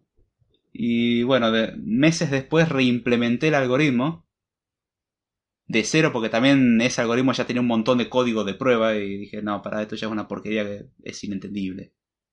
Ajá. Lo reestructuré, le mejoré varias cosas del algoritmo, hice varias comprobaciones y ahora funciona. De hecho, lo uso antes de hacer copias de seguridad. No tiene absolutamente ningún permiso sobre el original. Ajá. O sea, solamente podés leerlo, lo cual agradezco nomás que solamente pueda hacer eso. Ándale. Y de ahí en más, este, la verdad que me agiliza el- la tarea de copiado de 3 horas a lo sumo 15 minutos. Uy, súper bien. O sea, tengo que ejecutar primero esto para que trate de hacer el mejor pareado posible y después de Ajá. eso me hago la otra, el otro, el otro backup, que ya el backup Sí. viene muy bien por el hecho de que mucha información está cacheada, Ajá. entonces ya el backup tiene que hacer menos trabajo, lo escanea mucho más rápido el disco y adentro. Sí. Y ahora bastante tiempo. Lo tengo subido en, en GitLab. No recomiendo usarlo si van a manejar información crítica. Sí, no Eh, imagínate. es, es un no, helper, nada más. Te encontramos en Argentina, Jao. Yo nunca obligué a nadie a usarlo. De hecho, el primer tester fui yo y salió mal la primera vez. a ver sí, Jao. Horriblemente mal. Sí. Pero esa fue la anécdota que me atacó en enero del año pasado. Uy, no, está cañón. la verdad. Yo la verdad tengo un desmadre de discos aquí.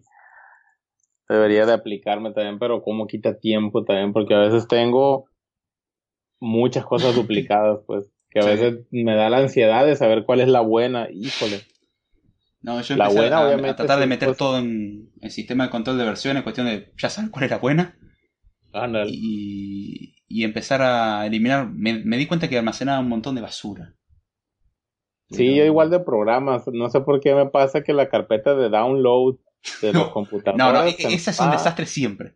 Siempre. Y, y el desastre, tengo cosas que no puedo quitar de ahí a veces. que Sí. no, no me doy el tiempo de agarrarlas si son importantes. Si es una aplicación, si es un lo que tú quieres, agarrarlo y meterlo en un lugar donde sepa yo que lo voy a conservar, ¿no? Para lo que sea, respaldo de lo que tú quieras. Sí, sí. Y no, ahí lo dejo todo, cabrón. Entonces siempre ando cargando con esas carpetas de download Mm. que también tengo que ponerme a limpiar y todo el rollo. Yo, Entonces, yo creo que debo tener actualmente unas 5 o 6 carpetas que dice a ordenar, to do o cosas similares. Tengo una a ordenar dentro de la a ordenar, Ándale. sorting y tiene más cosas para ordenar. Sí, ¿no? No, y no, tengo es- unos discos, fíjate, IDE. No sé si te tocaron esos a ti. Sí, sí, los conozco, los he trabajado, pero gracias a Dios ahora se hizo incompatible con todo y no se usan más. Ah, sí, no, yo ahorita ando buscando porque sí venden unos adaptadores. Mm. Quiero leer uno. Ya Sí. nada más para ponerme Aprovecha a comprarlo antes posible antes que desaparezca. Sí, sí, sí. A ver, Sí, es. déjame leer algunos comentarios acá que, que se pasaron. Que hay uno que de hecho le tengo una respuesta, no en odio ni no, sino como, como información extra, lo cual es un condicionante por la herramienta de backup. Saludamos acá a Gabriel Marcos que dice, buenas, llegué eh, a una en vivo por primera vez. Kotlin es un experimento, para eso me quedo con Go. Sí, también Go era el otro lenguaje de Google y... No lo agarré, fíjate. No, yo tampoco. Sé que está muy orientado a la concurrencia. Ahorita lo han usado mucho para el, ¿cómo se le llama? El análisis de datos. El Sí. Data Science, no. Sí, lo usaron para Data Science y un poco para inteligencia artificial. Es donde veo que lo usan más. Y es que tiene un, hasta cierto punto un sentido porque Go es fuertemente concurrente, es decir, está Ah, pensado para hacer en paralelo. Ajá. Entonces, para el procesamiento de datos le viene muy bien. Y Ándale. es de Google y Google te lo pinta con AlphaGo y bla, bla, bla. Sí, no, ese lo, más o menos siempre me meto a checar ahí más o menos qué traen, qué hace, para qué es bueno, para qué lo recomiendan, todo el cuando recién salen, pero si no me jalan mucho, los, no, no los pelo mucho.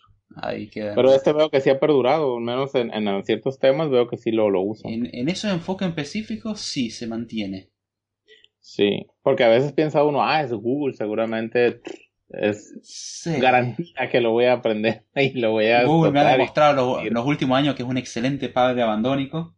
Sí, Me, cabrón. me recuerda mucho a Linux con los procesos. Linux, cuando hay un proceso que no va bien, o sea, un proceso hijo que no va bien, su solución es simple, matarlo. Matar. O sea, si tu hijo no funciona, lo matás. Ándale. Y esa es la solución. Y Google más o menos hace lo mismo. Si tu hijo no funciona, o vos creés que no funciona, porque hay veces que funciona, pero ellos dicen que no. Ajá. Por ejemplo, los acortadores de enlace de Google, creo que a partir de 2019 quedan incompatibles. Va, ¿En serio? eh, dejan de funcionar en pos de usar otro acortador de Google. O sea, ¿te acordás Goo.gl? Sí, sí, El, sí. el acortador de Google, bueno, ahora pasa a usar los acortadores de Firebase. Mm. Porque quiere unificar, como antes tenía los, eh, los acortadores de Google, tenía Google Cloud Platform y un montón de cosas separadas. Y como que Ajá. ahora quiere juntar todo en Firebase. Por eso el Sí. manejo de base de datos lo está metiendo mucho en Firebase. Eh, los acortadores ya te lo da de regalo en Firebase, la autenticación en Firebase y quiere meter todo en Firebase. Ajá. Que querés hacer algo con Google, Firebase. Firebase. Es como el, el intento de Microsoft con Azure. Ándale. Todo es Azure, bueno, acá todo Firebase. Ya. Oye, ¿y viste que Internet Explorer ya va a bailar? va a cambiar ¿no? de motor. Sí, que va a cambiar de motor al de Google, ¿no? Ojo. Al de Igual, Chrome. igual yo no usaría Internet Explorer aunque le cambien el motor. Oye, pero es que desde que tengo uso de razón, Internet Explorer siempre ha sido un dolor de huevos. Discúlpenme la palabra. No, no, no. eh, En este caso está totalmente permitido y si hubieses dicho otra cosa te lo hubiese permitido también porque es la verdad. Sí, sí, sí, qué bárbaro. O sea, es, todo es el incompatible tiempo- con todo lo existente en este es. planeta. Sí, no, hombre, uno siempre tenía que estar programando para todo lo demás y siempre estar atendiendo alguna cosa con Internet Explorer. A veces me ha tocado, fíjate, que ya está todo jalando para, por ejemplo, algunos sistemas de pagos. Este, todo funciona bien en todos los navegadores, menos en Internet Explorer. Sí. Y ahí estoy, y bueno, y, que y ya tienes de la, si son para llamados de algunas cuestiones, ya tienes ahí, ah, bueno, esto es para los demás y esto es para Internet Explorer y no, cabrón, nomás no le, a veces ya está fuera de lo que tú puedes poner ahí, a veces tienes que contactar con el proveedor de esos scripts de, de cobros o lo que sea, porque nomás no va, pues, y no puedes entregar, pues, porque la mayoría de los usuarios no técnicos, por así decirlo, utilizan Internet Explorer. Tristemente. Utilizan el navegador con el que le viene a la computadora, pues y ya. Entonces, ah, no sé. Eso o. Google Chrome y te consumimos la vida, pero... Ah, sí, cabrón, sí es. O te consumo la RAM y la vida o, o no funciona. Y eso le, agrego a que muchos equipos que últimamente me ha, últimamente me, refiero, me han tocado dos nomás, pero la Ajá. experiencia fue lo suficientemente traumática como para que me quede grabado en la memoria. Ajá. eh, que me dieron cámaras de vigilancia para instalarlas. Ajá. Y dirá, ¿qué tiene que ver esto con programar? Absolutamente nada, pero supone que todo viene junto, Sí. ¿no? Ándale. Y coincidentemente algo sé hacer, entonces, bueno, uno se las arregla siempre. Ajá. Salvo con las cámaras. Con las cámaras y los GPS no tengo suerte. El software que le ponen es tan porquería que es imposible hacerlo andar. Ajá. Y las cámaras te piden que inicies sesión con Internet, va, que te logues con Internet Explorer Ajá. y que actives ActiveX. Ajá. Y ActiveX como que quedó medio Sí, y- como en Internet Explorer 7, 8. así es. Y estoy con Windows 10 y estoy, ¿cómo hago funcionar esto acá? Y me dice esto es incompatible o no reconoce, me dice la página no puede cargarse. Pero yo el manual dice entra a esta página y funciona, llamás al proveedor, entra a esta página y funciona, llamás al vendedor, ya- entra a esta página y funciona. Estoy, estoy entrando del mismísimo Internet Explorer de Microsoft y no funciona. sí. Eso o cuando me trajeron una vez un cambio de router, no, perdón, un cambio de modem Ajá. eh, de la empresa de telefonía, dice, bueno, conecte el modem a la computadora. O sea, te hacen leer un manual totalmente innecesario, pero bueno, son ellos y te dicen que vos sos medio retrasado, no sabes enchufar un, un modem. Bueno, después de enchufarte 17 modem mínimo en un año, creo que te lo aprendes. Ajá. Y lo enchufas y no tenés internet. Te Ajá. dice la computadora que no tenés conexión a internet. Está conectado a un aparato que podría conectarse a internet, pero actualmente no hay servicio. Y lo primero que te dicen es abrir el navegador, entrar a tal URL, que es la IP del router o del modem, y con eso lo configurás. Lo cual es lo que pasa Sí. siempre. Y vos decís, está bien, vamos a hacer eso. Abrís el navegador y no hay caso. Hasta que llamás al proveedor de internet diciendo, che, tu porquería que me mandaste no funciona. Dice, bueno, eh, abre Internet Explorer, por favor. Sí. Y se tendría que abrir automáticamente. Y abrís Internet Explorer y automáticamente se abre. se abre una página de configuración del modem en Internet Explorer. Lo cual me lleva a que si estoy en Linux o en Mac, ya está. Perdí.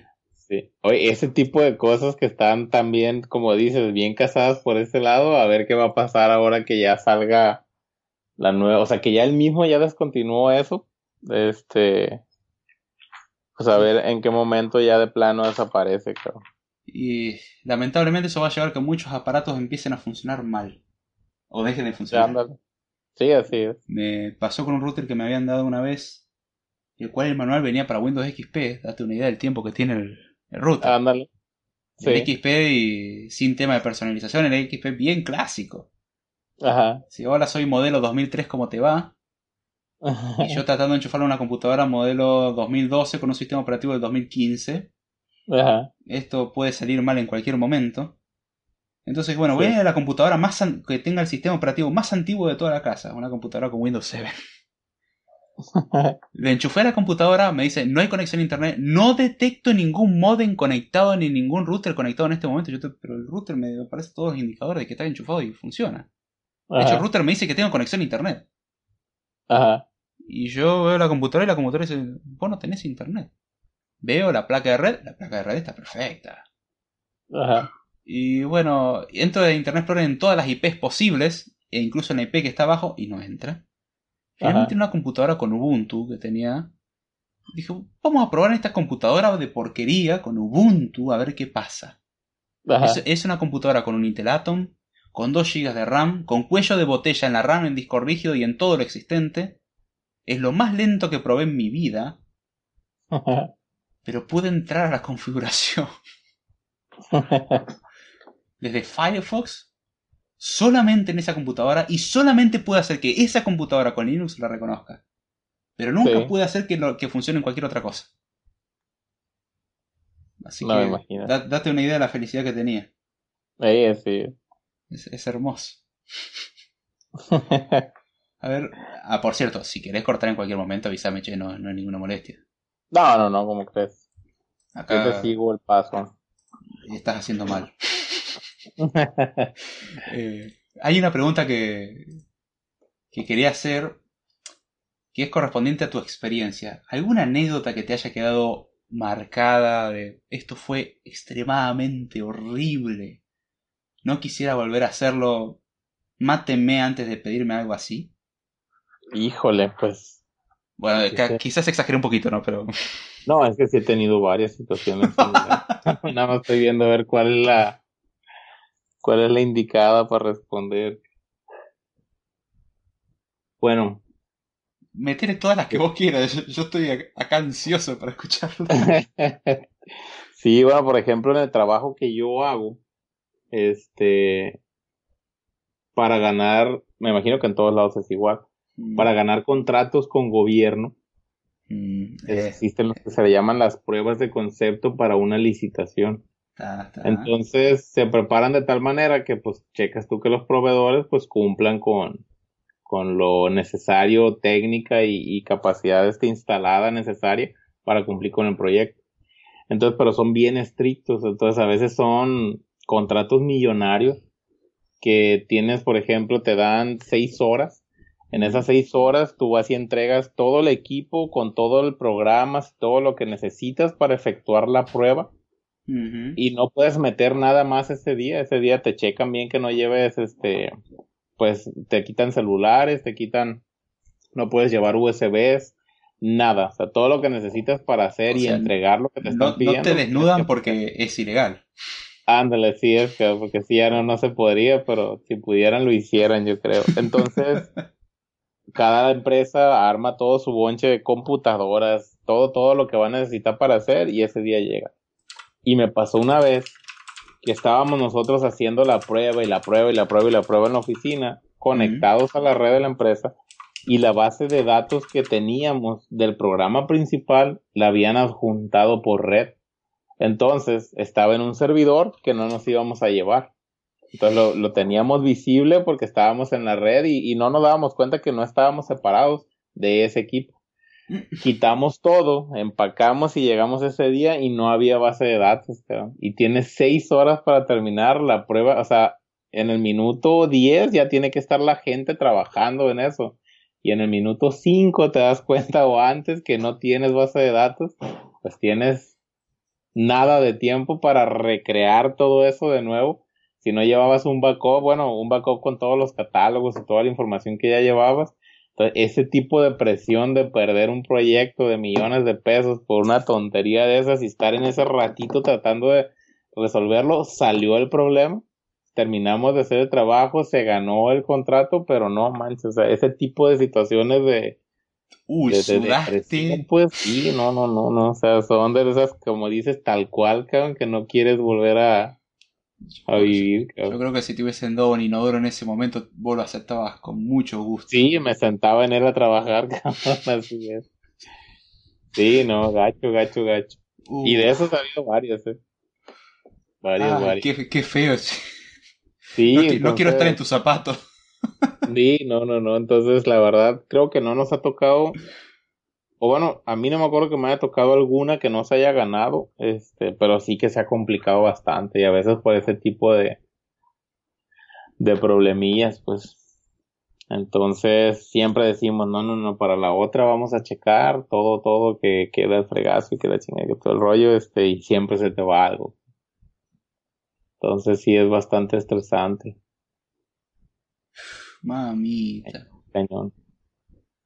¿Tú ya has trabajado en alguna empresa desarrollando algo? Ahorita son proyectos nada más de por tu cuenta, David. Eh, no trabajando formalmente, porque nunca se formalizó absolutamente nada, aunque ando ayudando en algunas cosas con una empresa. Ah, ok. Y ando ahora haciendo un proyecto eh, con una persona, me encargó un proyecto y lo estoy desarrollando ahora en, aprovechando el periodo de verano. Ándale. Eh, sobre una aplicación que quería desarrollar de una plataforma. Sí. Y, bueno, me, vino bien. Eso eventualmente se va a convertir en un ingreso y. Claro. Y un trabajo para después tener que darle mantenimiento a ese monstruo. Eh, digo, a, ese programita. a todas. Pero. ¿Cómo? ¿Cuándo te gradúas? Eventualmente, esa es una de las preguntas que me han hecho muchas veces. Dependiendo de que dejen de hacer paro. Sí. Este, este año, por ejemplo, perdimos. Tenemos por cuatrimestre nosotros. Y perdimos un mes por paros. Y, y, el cuatrimestre, eh, o sea, fue un mes entero sin clase. Y durante ese mes se perdieron algunos meses de examen. Con lo cual significa, bueno, podías hacer los exámenes para aprobar materias la idea es que vos haces, la, estudias las materias, rendís exámenes en las materias, pero después tenés que rendir cuenta de todo lo que supuestamente tuviste que aprender. O sea, todo lo anterior era nada más para ver cómo ibas. Y para ver qué tan complicado iba a ser tu examen final. Si demostrabas que sabías, bueno, el examen final pierde un poquitito de complejidad. Poquitito, nada más, no, no hay mucha diferencia tampoco. Eh, y por ahí hay, hay materias que es comerse un libro entero en bello inglés, porque de eso traducción existe. De, hecho, te cuesta encontrar el libro en inglés. En inglés incluso. te cuesta encontrar en inglés, imagínate en español eso. Sí, así no, e, esto no, existe ni siquiera entrada en Wikipedia, esto no sé qué es. En Wikipedia la entrada en inglés es cortita, ya así, uff.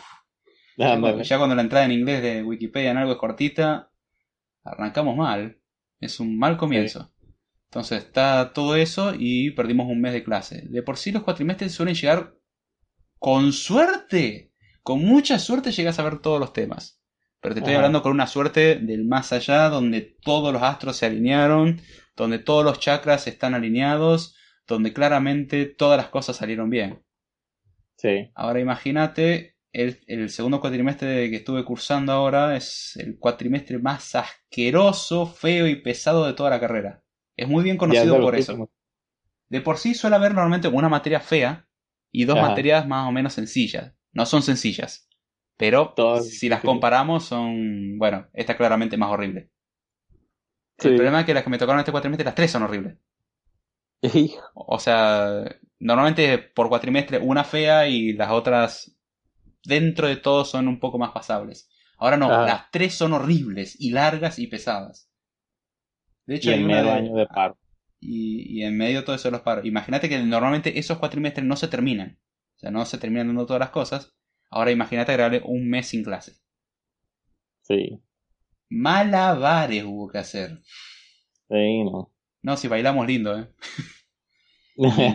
y, eso te va mal en un examen y gracias a que no pudiste hacer ese examen, después no puedes hacer los otros que vienen y eso te traba un montón. Sí, sí, sí. O sea, no, no te dejan decir, bueno, mira, lo otro lo haces cuando puedas, mientras tanto puedes seguir haciendo esto. Te dicen, si vos querés hacer esto, sacate encima primero todo lo anterior. Ah. Entonces, hasta que lográs sacarte eso encima, y bueno, perder pues, es, perder en parte tiempo. Entonces, voy dedicando por ahí un poco más a, la cuestión. Si Dios quiere, ya este año que viene cierro muchas materias. Ajá. Después me quedaría rendirlas. Eh, ya es rendirla, preparar tesina y alguna que otra pasantía y ya, ya termino. Pero se supone de que en el año electoral, con problemas políticos, las cosas salgan bien. Ya. Eh, va a ser un año divertidísimo. Sí, ya lo creo. Van a cambiar de gobierno. Sí. No sabemos, en realidad. Puede que se mantenga el mismo. ya, ya. Ya no sé qué es peor. Sí. No quiero meterme mucho en ese tema porque está demasiado politizada la cuestión y cualquiera se siente muy sensible con comentarios al respecto. Sí, igual acá, ¿eh? también acabamos de cambiar de presidente, igual también. Sí, estuve viendo, me llovieron memes de, de López Obrador. Sí, así. Y, de Peña Nieto también. Sí, no, qué bárbaro. Son, son una máquina de generar memes por allá, che. Una máquina de generar memes, así es. Sí. No, no nos quedamos atrás tampoco mucho, acá tenemos eso. Ándale. Eh, pero eso es lo que me está por ahí demorando y, también dedicarle un poco de tiempo a los proyectos te quita tiempo. Sí, eh, sí. Pero gracias a Dios va yendo y en lo posible se hace. Ándale. Y bueno, es que ya falta más poquito. Sí. Eso y me voy divirtiendo porque tengo una facilidad para que la gente me muestre su código. No, no, del podcast, sino. Fuese el podcast, por lo menos veo lo que van trabajando. No, no, son, es código de empresas. Ah, hecho por gente que no sabe hacer las cosas que tiene que hacer. No, y que ya tuvo muchísimas manos encima, me imagino. Sí. Y que increíblemente, en algunos casos sé identificar el problema. Ajá. ¿Sabes? Después de haber renegado mucho, mucho tiempo por mi cuenta, aprendí que esto probablemente sea este tipo de error. Y sí, termina siendo eso. Y después te tocas con implementaciones eh, un poquito, solo digo un poquito descabelladas. Eso y que la misma implementación dicen funciona bien y la aplicación vos ves que funciona. Ahora cuando ves la consola o los logs, ves que apenas se ejecuta tiene una excepción. Ajá. Y dice, esta funcionalidad no va a andar. Y te fijas y la aplicación depende de esa funcionalidad. Sí. No entiendo cómo funciona. Supuestamente ese módulo está inhabilitado y funciona al mismo tiempo. Y no tiene un print, no tiene un print del error, no es como que tiene un try catch y bueno, atrapa el error y, e imprimilo. No, no, no. Ejecutalo y supongamos de que todo está funcionando bien. Sí, así es. Sí, es que a veces son, no necesariamente a veces errores, sino cosas que no hace y que ahí sí también pues tienes que ir paso a paso, ver hasta dónde sí está haciendo las cosas y en, en dónde no y es más complicado cuando no tienes un error de por medio. Está más cañón lograr encontrar el, el error. Y ya me cansé de que Xcode me diga, bueno, hay un NS exception. Ajá. Fin. Ah, bueno, pero... pero ¿qué, qué, qué dice ese NS exception? ¿Que ¿Es porque hay una variable nula? Porque porque no te pasé bien un string, porque no es una URL válida, porque la API se rompió. Ajá. Decime, porque soy tonto, yo, yo te lo acepto, no hay problema, pero decime qué es este, esta excepción genérica. Sí, sí, sí. Eh, sí, pero la verdad también de eso aprende uno mucho. Ah, no, no. Que me gustaba ver unos cuates a mí en el gringo, no me acuerdo.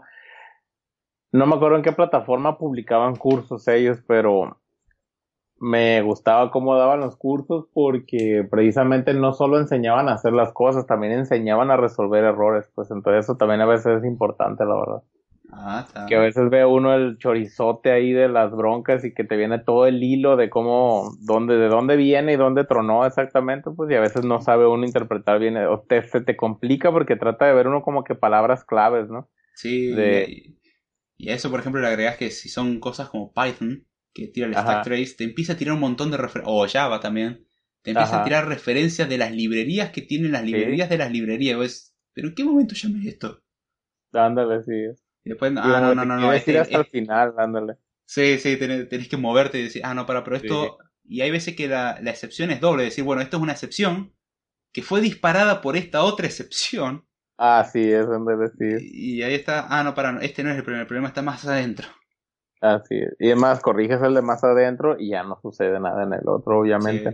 Sí. Pero sí, sí, sí, Sí, Y eso me gustaba, fíjate que ese cuate también enseñaba, o sea, ocurrían errores y te iba explicando bien en dónde, ok, mira, vamos a ver qué nos marcó y empezaba a leer, ah, ok, ta, ta, ta, ta, y ya te enseñaba ahí a, a cachar, este, pues ir a corregir, pues. Muy bueno.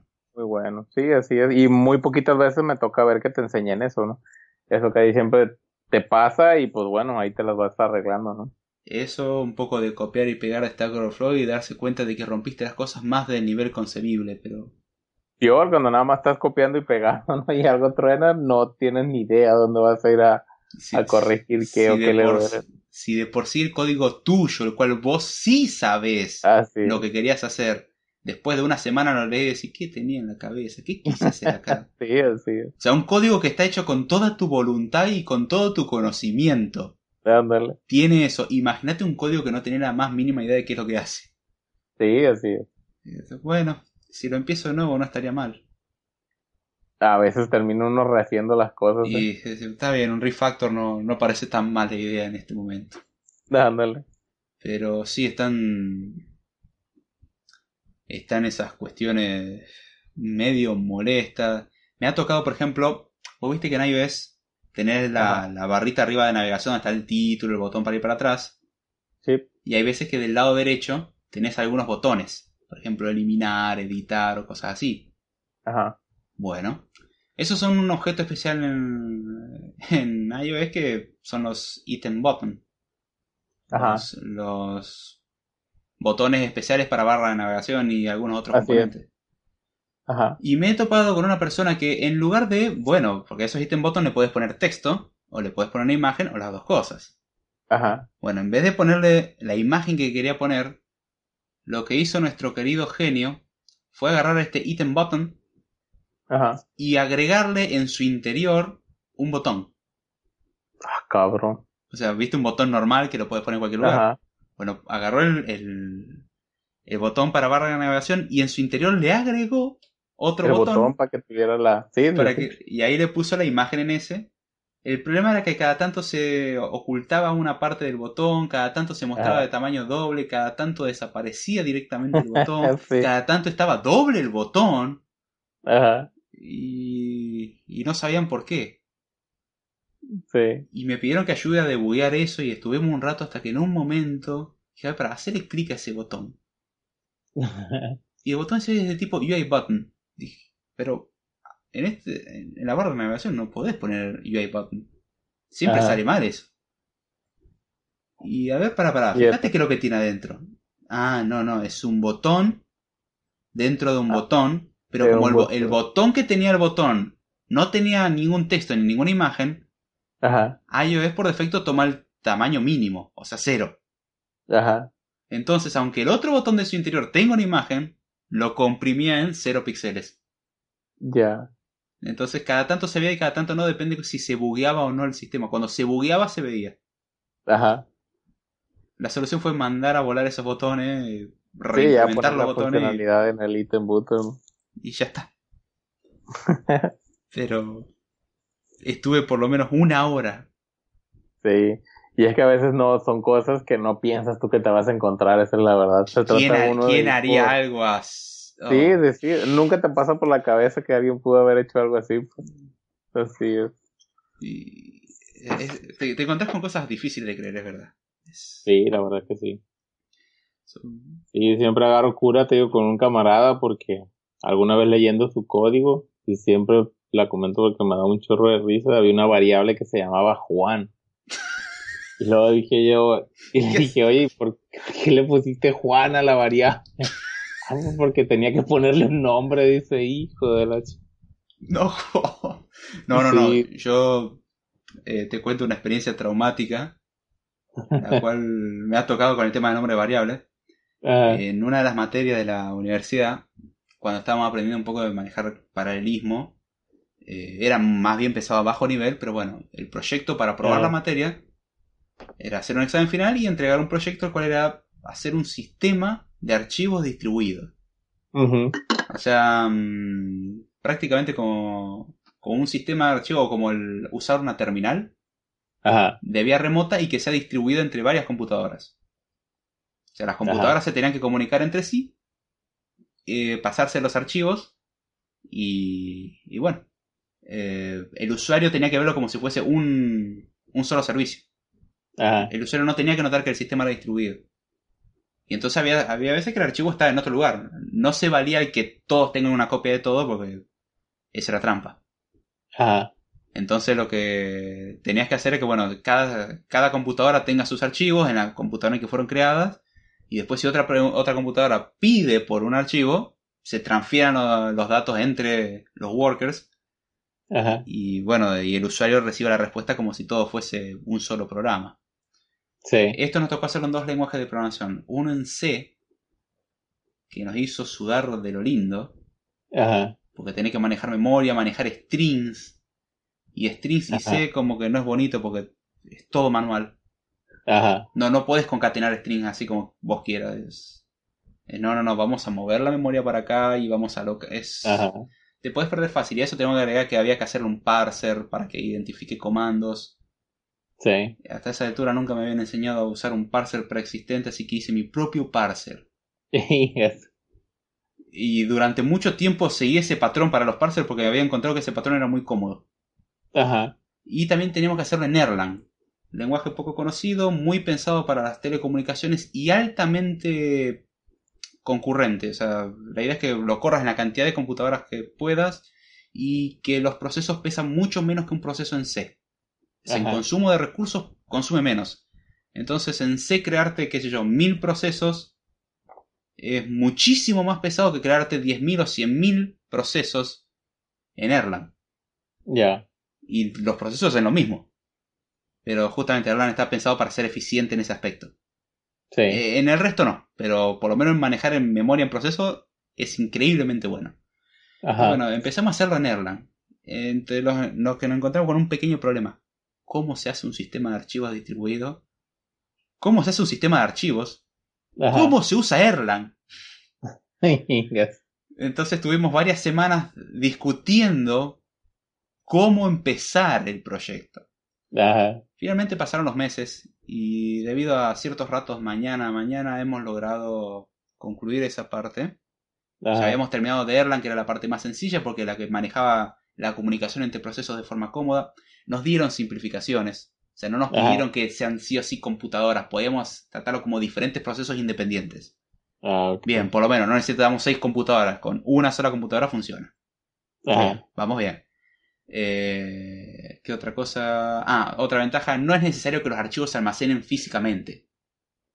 O sea, mientras que estén funcionando cuando corre el Ajá. programa, la idea es que se entienda el concepto. Después de ahí, Sí. el llevarlo a archivos físicos no era muy complicado.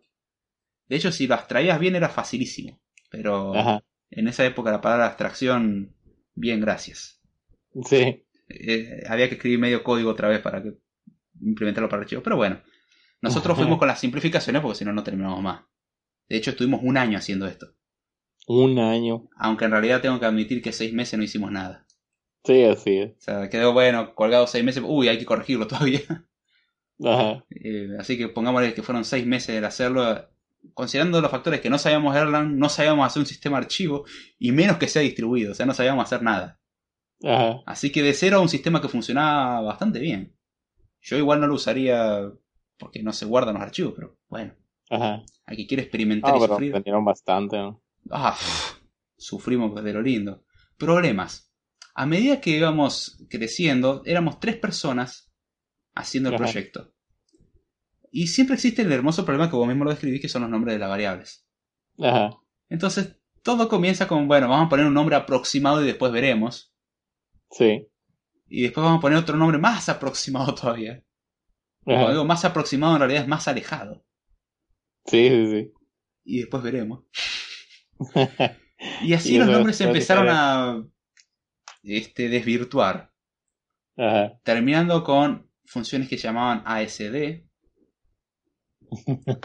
atiende boludos, Sarasa, Ajá.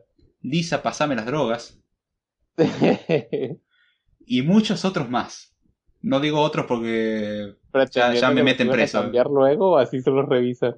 No, no, no, no. Nosotros no entendíamos que hacía eso. Ah, ya. Ahora te cuento esa parte. Pero la cuestión es que los nombres fueron muy feos. Sí. Hay algunos que incluso hoy en día son considerados altamente políticamente incorrectos. Ajá. Y agradecemos que éramos un grupo de hombres simplemente y que todos esos insultos y otras cosas quedaban entre nosotros. Después que terminamos eso y andaba bien, tuvimos que empezar a hacer la versión en C, ya que en C era, teníamos que agregarle que teníamos que hacer todo lo que habíamos hecho antes, más la dificultad de hacerlo en C. Ajá. Bueno, no sabíamos tampoco por dónde arrancar, así que dijimos, bueno, vamos a traducir lo que hicimos en Erlang en C, Ajá. con leves diferencias. Cosas que sucedieron luego de hacer esa traducción. Número uno, funcionaba bastante bien. Ajá. Número dos, el programa apenas lo corres aunque no haga nada, consumía un 600% del procesador. Ajá. O sea, la computadora tiene 6 núcleos, te consumía los 6 núcleos del procesador. De golpe empecé a escuchar como el ventilador hacía... El, el cooler iba todo lo que podía. Y veías Ajá. el administrador de tareas y decís, ¿cómo no se congeló esta computadora? Y empezabas Sí. a, a tirarle cosas de la terminal y veías como la terminal ya te decía, mirá, yo los caracteres los voy poniendo de a poquito. Le pusimos un lock en un lugar. No, le pusimos un semáforo, perdón, en un lugar. Pasó a consumir un 15% del procesador. Ajá. Pequeña mejora. de- Del 600 al 15 mejoró bastante. Sí, así es. Y bueno, finalmente hubo un problema. Esto algún día va a haber que entregarlos y aún así no funciona del todo bien. Pero ya no entiendo qué hace esto. ¿Qué hace la función Sarasa? ¿Qué hace Lisa pasame las drogas? ¿Qué hace, qué hace la tienda de boludos? ¿Qué hace la función ASD? Y la función FFFF. Bueno, finalmente en esos días me agarró una gripe bastante fiera. Tuve que faltar a la universidad porque estaba bastante mal. Entonces en esos do- dos días que estuve faltando por gripe, fueron dos días Ajá. que estuve ocho horas cada uno de esos días. Reescribiendo los nombres de las Variable. variables y el código. Ahí es. sí. Ahora las funciones se llamaban worker, Ajá. dispatcher, Ándale. client. Creo que se entiende un poco más lo que hacen ahora, ¿no? Sí, así es. Igual hubieron algunas variables que mantuvieron su concepto como parcero y cosas así. Ándale. Pero no, no, no. El código original lo tengo por algún lugar guardado. Y Para el recuerdo, ¿no? Sí, la verdad que sufrí mucho. Igual después de cambiar los nombres, no es como que mejoró mucho. Hubieron funciones que se llamaban split eh. NNNSS. Porque era una Sí. función split mágica que había hecho yo. La Ajá. cual, dado un string que yo le pasaba, me daba un entero, un entero, un entero y dos strings. Number, number, number, string, string. Sí, obviamente un comentario arriba que explique qué es todo eso. Con un comentario hubiera sido suficiente. Sí, sí, eh, estaba con la discusión de los nombres, pero de ese día aprendí a poner nombres lo más cercano a lo que hace Sí. y recordar nunca poner insultos porque me topé con unos compañeros de la facultad que en un viaje, que estábamos yendo Ajá. con el mismo profesor en el mismo vehículo, de hecho el profesor era el que conducía, Ajá. a un congreso que tuvimos que ir y, el- y el profesor dice, espera, ¿ustedes no son tales de, de tal grupo? Y, sí. Ah, ¿ustedes fueron los del chiste en el código? ¿De qué chiste está hablando? Y resulta que estábamos trabajando con el, el problema del jardín ornamental y el jardín ornamental tiene un molinete Ajá. que va contando la entrada de personas. Y se- no se le ocurrió mejor idea que poner que molinete rima con ojete. Así le pusieron. Sí, y lo cual, ojete, al que no lo conozca, es una muy buena forma vulgar de decir trasero, posaderas, o lo que sea. No, pero Eh. gente se refiere al mero ano, ¿no? Sí. Y bueno, básicamente eso fue lo que puso. A lo cual el profesor contó la anécdota de que la madre también era profesora y cuando vio eso dijo, lo tenés que desaprobar. y él está como, no, pará, buenísimo esto. la, corrección fue, el código funciona y veo que saben rimar. Ándale. Por lo menos le tocó un profesor simpático que le aceptó el chiste. Sí, si no, imagínate, los hubieran... Pero hasta ahí. Así como eso, he visto códigos que... Ah, Sí, la verdad es que sí. Es para, de hecho hay una, no, me acuerdo quién, en dónde vi, no sé si es una página, no sé, pero en Git, para que en GitHub localices los códigos en comentario o código, mm. donde aparecen groserías o cosas así, verdad está, está curado este ir a ver luego los comentarios que pone la raza. Cuando no ves ahí al el frustrado el desesperado, o el que está cotorreando ahí, pues, pero así en GitHub hay un buen de, de cosas y por ahí no sé si era una cuenta de Twitter o era una buscador o no recuerdo, pero ¿Tenés ahora, podés revisar el navegador, ahora te mando un enlace? Ok. Déjame ver si lo encuentro. Es de un nuevo lenguaje de programación que me lo presentaron acá en el episodio y creo que es el futuro. No me acuerdo si. Eh, me parece para mí que es el futuro. Ah, ok. Ah, acá lo encontré. Primero léelo, no digas qué es. A los que son de chat ya saben lo que se trata. Te lo mando por Skype. Ajá. Dale una, una ojeadita y decime tu primer parecer.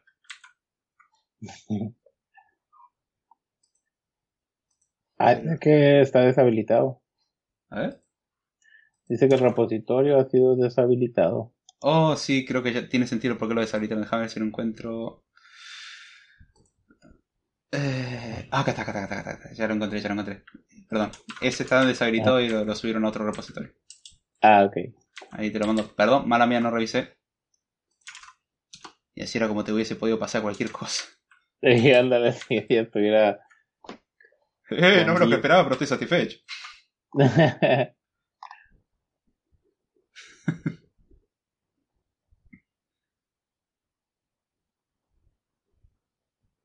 Fíjate después en los code samples, eh, los, eh, perdón, ejemplos de código. Ajá. Dale una ojeadita a cómo son algunas instrucciones en estos bellos lenguajes de programación. Ah, y por cierto, saludamos a Damián Tiscornia y a Oscar que se incorporaron. Y a Diego Hernán Álvarez. A ver, que se ríe acá. Parece que algo le causó gracia. A Gordon Freeman. Y Dylan Batista.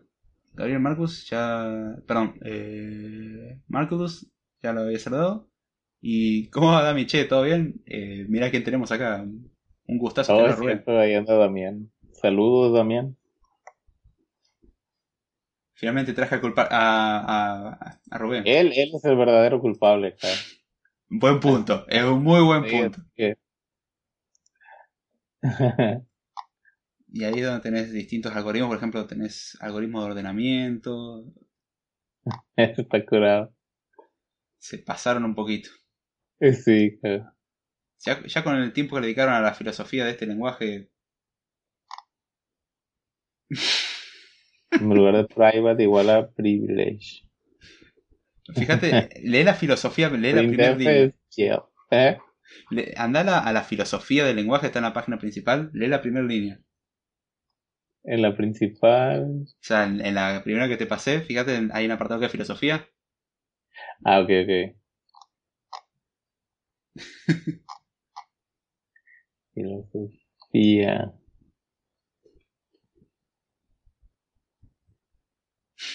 Intérprete.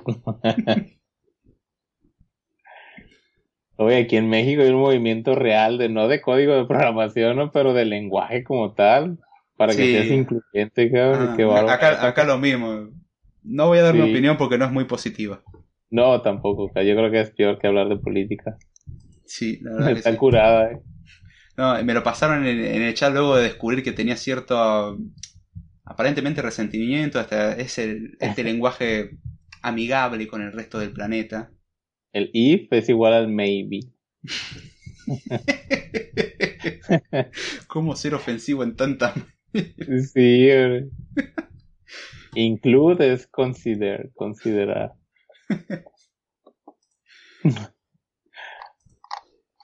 La raza que se toma el tiempo, ¿no?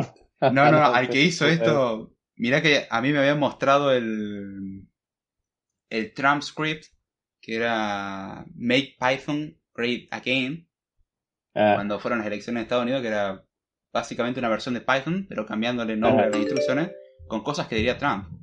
Pero después vi ah, esto y, dije, wow.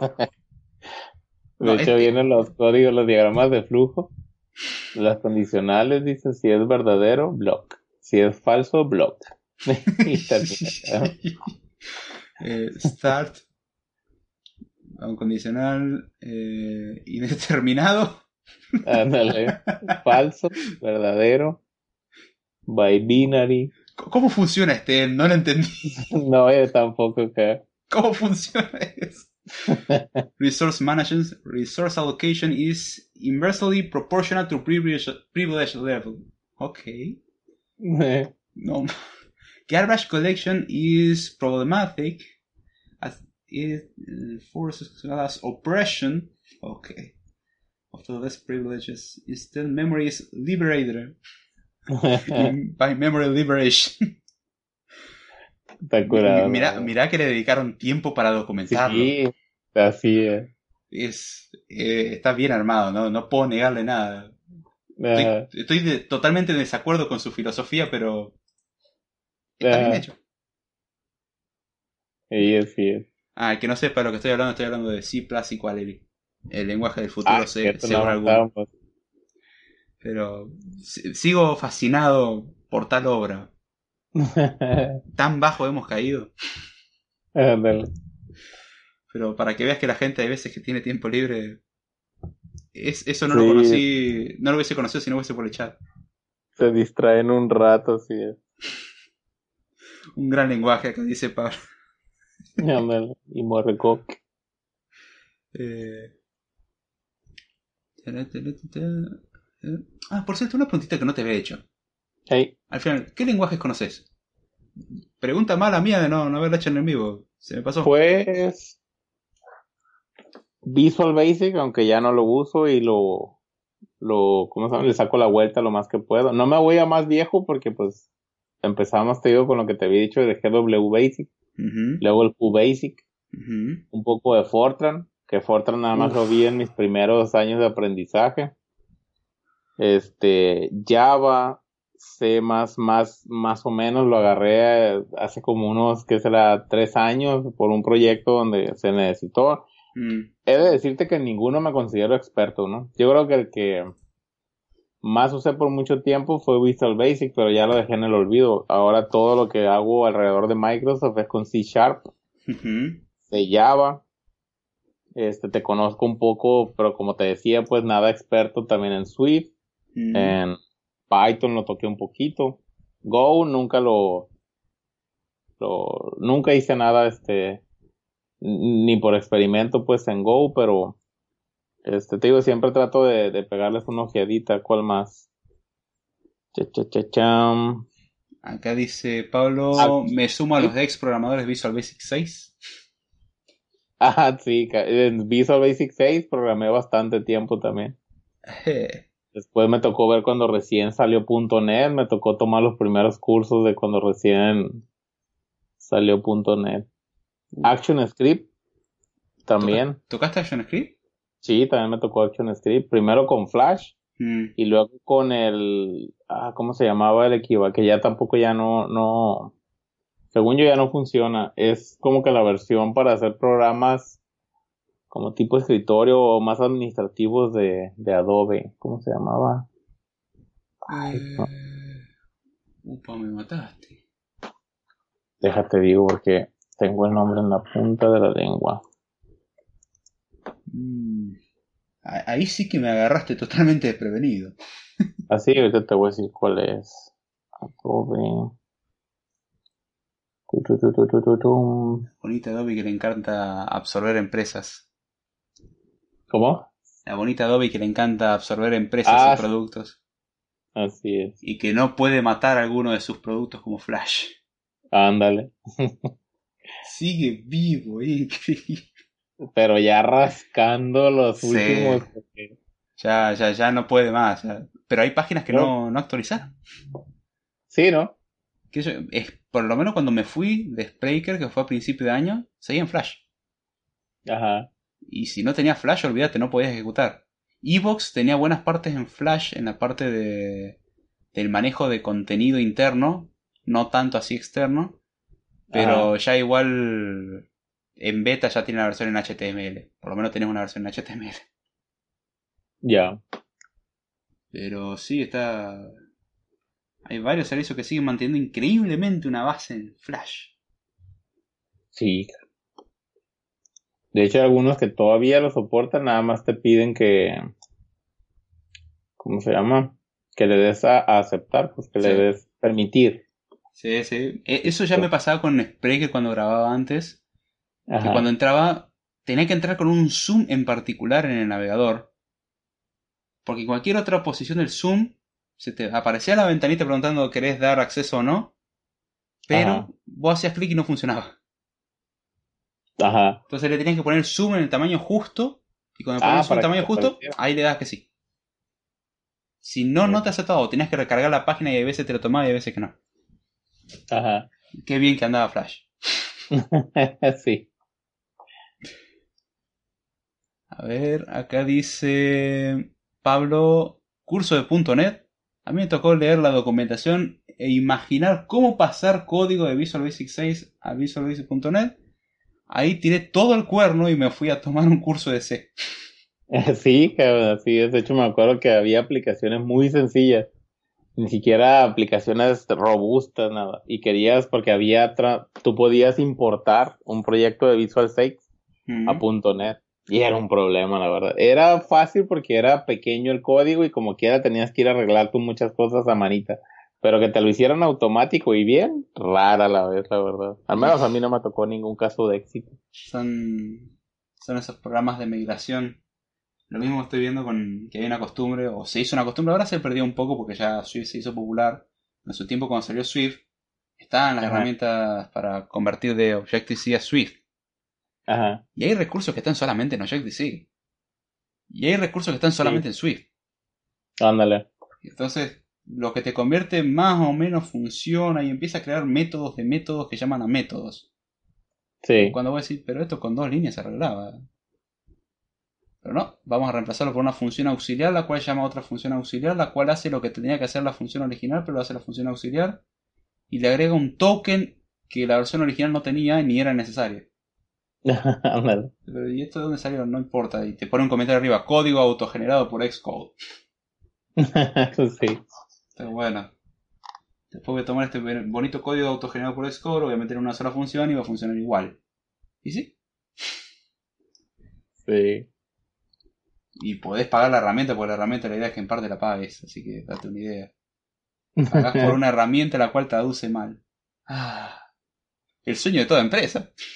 Vender un producto defectuoso y encima que me paguen. Sí. Hoy no puedo encontrar Flex. Uf, Adobe Flex se ¿qué, llama. qué tal era esa cosa? Era pues igual, era una herramienta ahí como una IDE de desarrollo. Tenía Mm. también para poner botones, este. Era como que tipo. Pues elementos de Flash. Podías animar, podías este.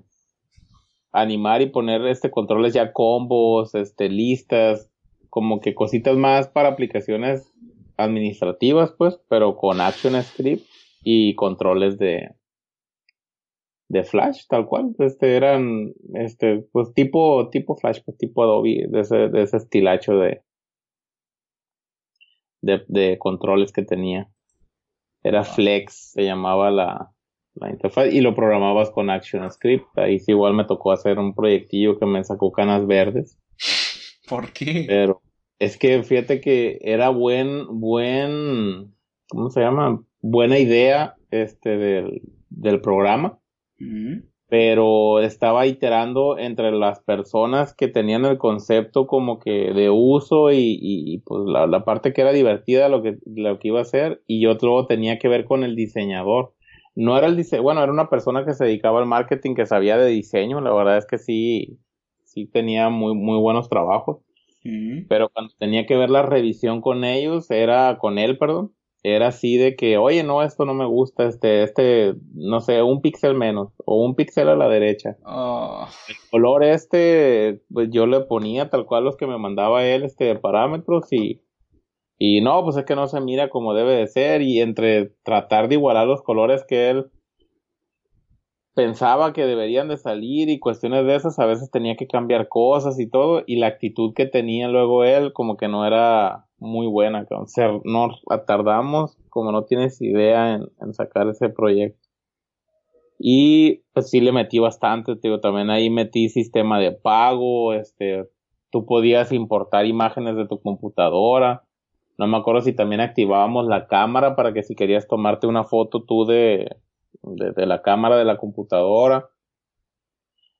Interactuabas ahí con una galería de, de, recursos y un chorro de cosas. La verdad sí estaba bien, bien completa, pues, pero era conectada con Facebook para compartir. Para, de hecho, era una aplicación que residía dentro de, de la plataforma de Facebook. Era un Facebook App, o no me acuerdo cómo se le llamaba. Pero no, no, no, no. sí, también estuvo bien complicadillo, pero sí, sí le, le venía bastante, fíjate. Y yo creo que son todos. Bien, bien. Cosas que, que más o menos no, no me son ajenos. O que en algún momento, pues, dice cosas en ellos. Ah, sí. Pero en ninguno me considero experto. Yo creo que experto se puede decir que fichar porque es el que uso actualmente. Sí, es por ahí con el que estás más familiarizado en el momento. Sí, así es, ahorita en el momento más vigente. Pues. Por ejemplo, ahorita ya tengo varios meses que no hago cosas puntuales en móviles, pues todavía me siento medio inseguro con algunas cuestiones simplemente de, de Swift, pues, por ejemplo. Mm. He corregido cosas, hecho, pero nunca he hecho yo nada de cero en ellos, entonces no me siento así como que como pesa en el agua. Y me, me, pasó eso, por ejemplo, con la, la aplicación de CodeTime. Había muchas cosas que le puse a la aplicación de CodeTime, la cual no, nunca había hecho. O ni siquiera me había planteado en hacer. Y hay muchas cosas que, que están ocultas en la aplicación de CodeTime y nadie sabe que existe. Ah, sí. Está como, eventualmente esto saldrá a la luz cuando funcione. Lo cual me recuerda de que tengo que subir la actualización mañana. Ah, ok. tengo, tengo una actualización en la cual dije que iba a estar para el fin de semana anterior, pero surgieron algunos bugs en el proceso. Ajá. Y bueno, la estuve debugueando y ya anda bien y de paso le mejoraba algunos detallitos que no eran contemplados para esta versión, pero eran cosas mínimas y ya funcionan. Pero me ha pasado ah, justamente eso de toparme con, ¿y ahora esto cómo lo arreglo? Me di cuenta que trabajar con multimedia y con cosas que pueden fallar es un dolor de cabeza enorme. Porque si tienes multimedia en local, te salvás. Sabes que está en local y sabes que lo podés reproducir. Ajá. Ahora, cuando tenés multimedia, la cual puede estar en el servidor, el cual el servidor puede andar lento, puede andar mal, se te puede cortar internet, que después puede que tengas una copia en local, que no, que sí, que está buffereando. Y te dan ganas de decir, este, ¿y si no hacemos nada? sí. Agregarle que la interfaz tiene que responder lo mejor posible. Costumbre mía de que la interfaz tenga que responder lo mejor posible. O sea, no está bueno que esté reproduciendo y el reproductor me diga, ah, no, no, yo estoy pausado, eh. Ah. Como que queda después un poco incoherente y, a medida que pasa el tiempo se pone peor, entonces fue a ajustar un montón de cosas. De hecho, el código ha pasado por transformaciones increíbles. Ya quisieran algunos que la cirugía estética hagan tales cosas. Porque fui aprendiendo, fui dándome cuenta que hay mejores formas de hacerlo, incorporé algunas librerías que simplificaban mucho trabajo. Ajá. Y la verdad que toma tiempo, pero entiendo esa cuestión de sentirse como más cómodo en un lenguaje que es el, lenguaje que trabajas ahora. Sí. cuando me toca trabajar todavía con algún proyecto en Java, Ajá. Eh, por la costumbre de Swift, en Swift la idea es que vos declarás el nombre de una variable y luego el tipo. Ajá. Ya vas al revés. En Java pones literalmente el tipo y después el nombre de la variable. del tipo, así es. por ejemplo, private string ID. Ajá. por decir cualquier cosa. Y en Swift tengo que decir si es una constante o es una variable, tengo que decir el nombre y si quiero digo el tipo. Ah, ok. Entonces, bueno, nos encontramos con ese detallito. Digo si quiero por cuestiones de que puede inferir el tipo en algunos casos. Sí. Y agradezco que Xcode te diga cuál es el tipo que está infiriendo. Ándale. Rara vez. para hacer una en Android. Mm, Que luego me gustaría pasar en iOS. Pero quiero hacerla, como no está tan complicada, pues quiero hacer su, en ambos en su código nativo, pues, en su y de nati- plataforma nativa, se puede decir. No quiero hacerlo con un híbrido, pues. Yo estoy. Ahora quiero refinar algunos Por- detalles a la, a la de CodeTime. Y ya después pasar la misma de CodeTime a Android. A Android. O sea, el camino inverso. Sí. ¿Y cómo me hacer sufrir eso? Sí, porque ahí también el manejo de los recursos locales también es diferente que en la de... Es, es- es muy diferente ese aspecto. Y después estaba buscando, por ejemplo, la documentación. Dije, bueno, a ver, ¿cómo ejecuto cosas de manera asíncrona? Ujú. Android, acompaña, eh, acostumbrado a que en iOS simplemente decir, mira, hacer un request y cuando tenga la respuesta llama a este callback. Simple, cómodo, no mucha queja. O si quiero pasar a otro hilo, simplemente digo, bueno, ¿sabes qué? Pasaste esta cola de ejecución, ya está. No, Ah. no tenés que hacer procesos extraños. El pasar de un hilo a otro es muy sencillo. Mm. Podés pasar información de un hilo a otro de forma directa. Ajá. Eh, y eso es muy cómodo. Y estaba viendo en Android y me dice, bueno, depende qué es lo que quieras hacer, tenés estas cuatro formas de hacerlo. Ajá. Y yo, ¿cuál de todas estas cuatro es? ¿Cuál es la que necesitas? Porque yo quiero un poco de esto, pero también lo que viene acá viene bien. Sí. Ay. Y ahí es donde tengo que recurrir cada tanto a Stack Overflow, ver algunos ejemplos para ilustrarme más o menos cómo funciona. Porque a veces que la documentación no te lo deja del todo claro. Ajá. Entonces ver si entiendo los ejemplos de Stack Overflow increíblemente y luego sí, volver y ahí implementarlo. Y después preocuparme por la cuestión de que tiene que ser compatible, pero que sí, que no, que esta API está disponible o que no. Ajá. Eh, qué sé yo, Android, esas partes no me terminan de cerrar. Pero aún así es, es un desafío que tengo que hacer. Definitivamente. Tengo que sufrir, eh, digo, hacer la aplicación. Sí, sí, es lo mejor, para... No hay nada mejor pues que hacer las cosas pues para aprenderle bien ya como se debe, porque igual puede meterse uno a leer cuanto manual o cuanto lo curso que quieras, pero si no nos ponemos a hacerlo, difícilmente lo va a quedar grabado. Exactamente. Así es. Bueno, difícilmente nos topamos con los errores o problemas más básicos que van a suceder, pues Sí. entonces, Y estás en la etapa de, ah, lo entendí todo. Te sentás a escribir la primera línea y explota. ándale, sí es. Así es. ¿Te parece que vayamos cerrando por hoy? Sí, perverso. Perfecto. Espero que te haya gustado estar por acá y que no lo hayas sufrido mucho. No, claro que sí. Un poquito con las preguntas técnicas porque... No pasa nada, lo- lo- ya me acostumbré. Ándale. Te, te vas acostumbrando. Tiene, Pero sí, siempre se relaja uno, la verdad. tiene, tiene la ventaja encontrarse en esta situación de que te obligas a, a tratar de aprender todo lo que puedas por las dudas. Sí, no, y sabes qué más, que cuando estaba en México, mi compañero pues era programador también y teníamos este tipo de conversaciones, pues. Entonces siempre es gratificante esa parte, pues, y como yo ya estoy trabajando ahora acá en Sinaloa desde mi casa, pues acá no tengo ese tipo de conversaciones con mis grupos de amigos no son desarrolladores, pues, son, se dedican a otras cosas, pues, entonces, sí, como que me agrada bastante luego este tipo de relaxes. Está bueno, está bueno. Eh, Yo no, no tengo mucha chance de, de sentarme a hablar así porque por ahí son o lenguajes diferentes o, sí. o algunos están recién empezando y tengo, bueno, pero está muy bueno ese for, pero vamos a algo más. Y pero a veces, por ejemplo, simplemente lo que comentábamos hace rato, oye, que Internet Explorer ya va a cerrar, a cualquiera de mis amigos le digo. a Y mí, no te lo pueden creer. ¿De qué hablan?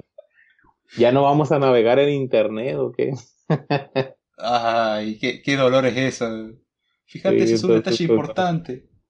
Sí, esos son tipo de cosas que lees y a uno le interesa, ¿no? Decir, oye, esta madre, ¿no? Pues a su madre, ¿hasta dónde llegaron ya? Y no sé, ¿no?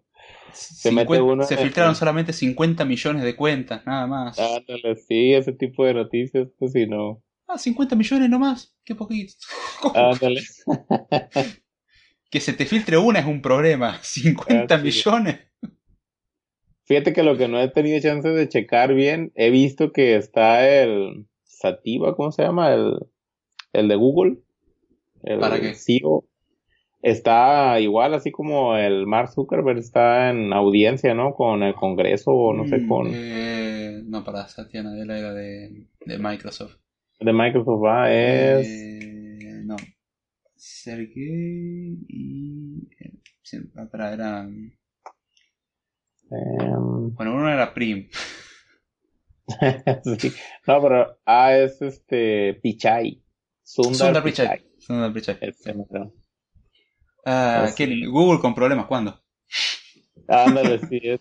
Entonces he visto ahí los videos más o menos que, pero no he leído bien en qué andan metidos ahorita. Y eso agregar que de por sí hoy en día Google tiene ciertos problemitas con YouTube y con la nueva legislación que quieren poner en Europa Ah, sí, sí vi algo de eso, fíjate. que medio como que compromete un poco el contenido en Europa y YouTube Sí. va por lo seguro, bloqueó todo el contenido y ya está. Ándale. Le De agregamos hecho, que... nada más ¿Sí? poniéndole aquí en el Google para saber quién era el CEO, acordarme del nombre. Dice, CEO de Google avala el temor por la inteligencia artificial mortal para la humanidad. Pero estaría perrón luego que me dejaras participar y, y podemos charlar de esos temas. Sí, por favor. Al contrario, De bienvenido. Vos decime cuando quieras estar. La puerta está abierta. Salvo Ah, para, para los que le gusta quedarse con lo ajeno. Mejor toca timbre. Ándale. No, no, toca, toca timbre. Si dejo la puerta abierta no me queda nada. O te saco una silla ahí a la calle y ahí nos sentamos a platicar. Mirá, por mí con todo gusto. Igual si yo llego a salir ahora a la calle, me, fue un gusto conocerlos. Fue lindo hacer co-time con todos ustedes. Fue lindo mientras duró. Déjenme flores, por favor. Mejor entremos, yo te invito a un cafecito. Ándale. Pero no, la verdad, muchas gracias, Che. Y acá, No, cuando, cuando vos quieras o tengas algún tema en mente o lo que sea, vos avisame nomás. Se hace con mucho gusto, al contrario.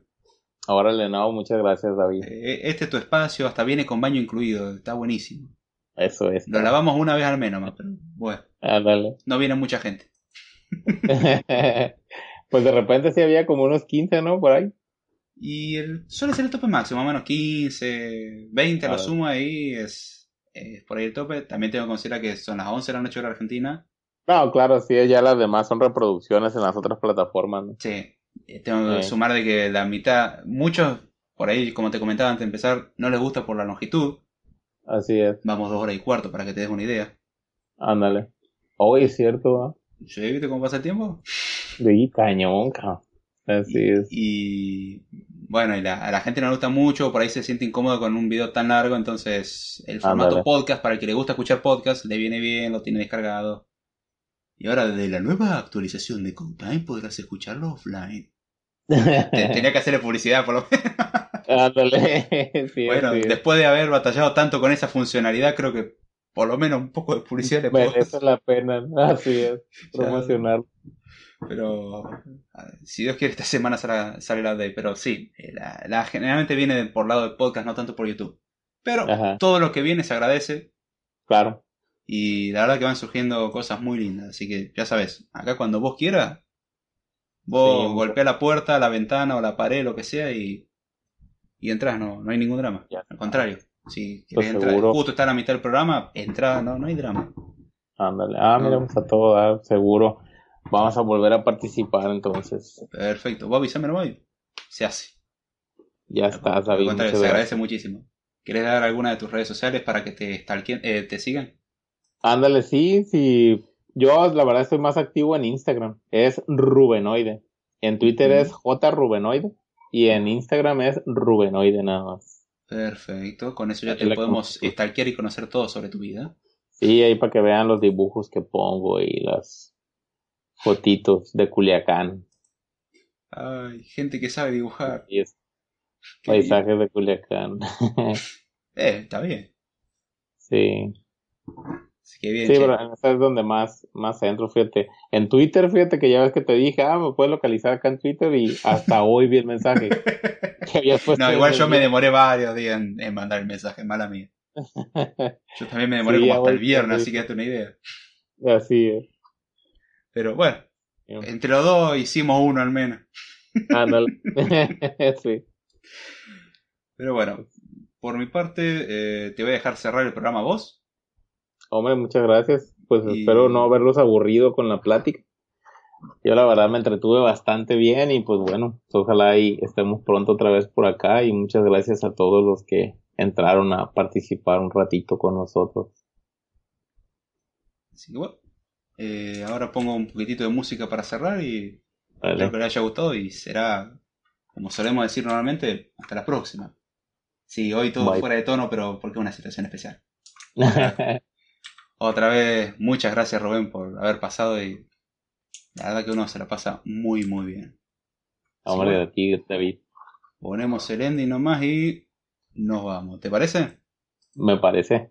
Perfecto. Con esto me despido. Espero que les haya gustado. Perdón, con esto nos despedimos. Ahí está. Espero que les haya gustado y será hasta la próxima.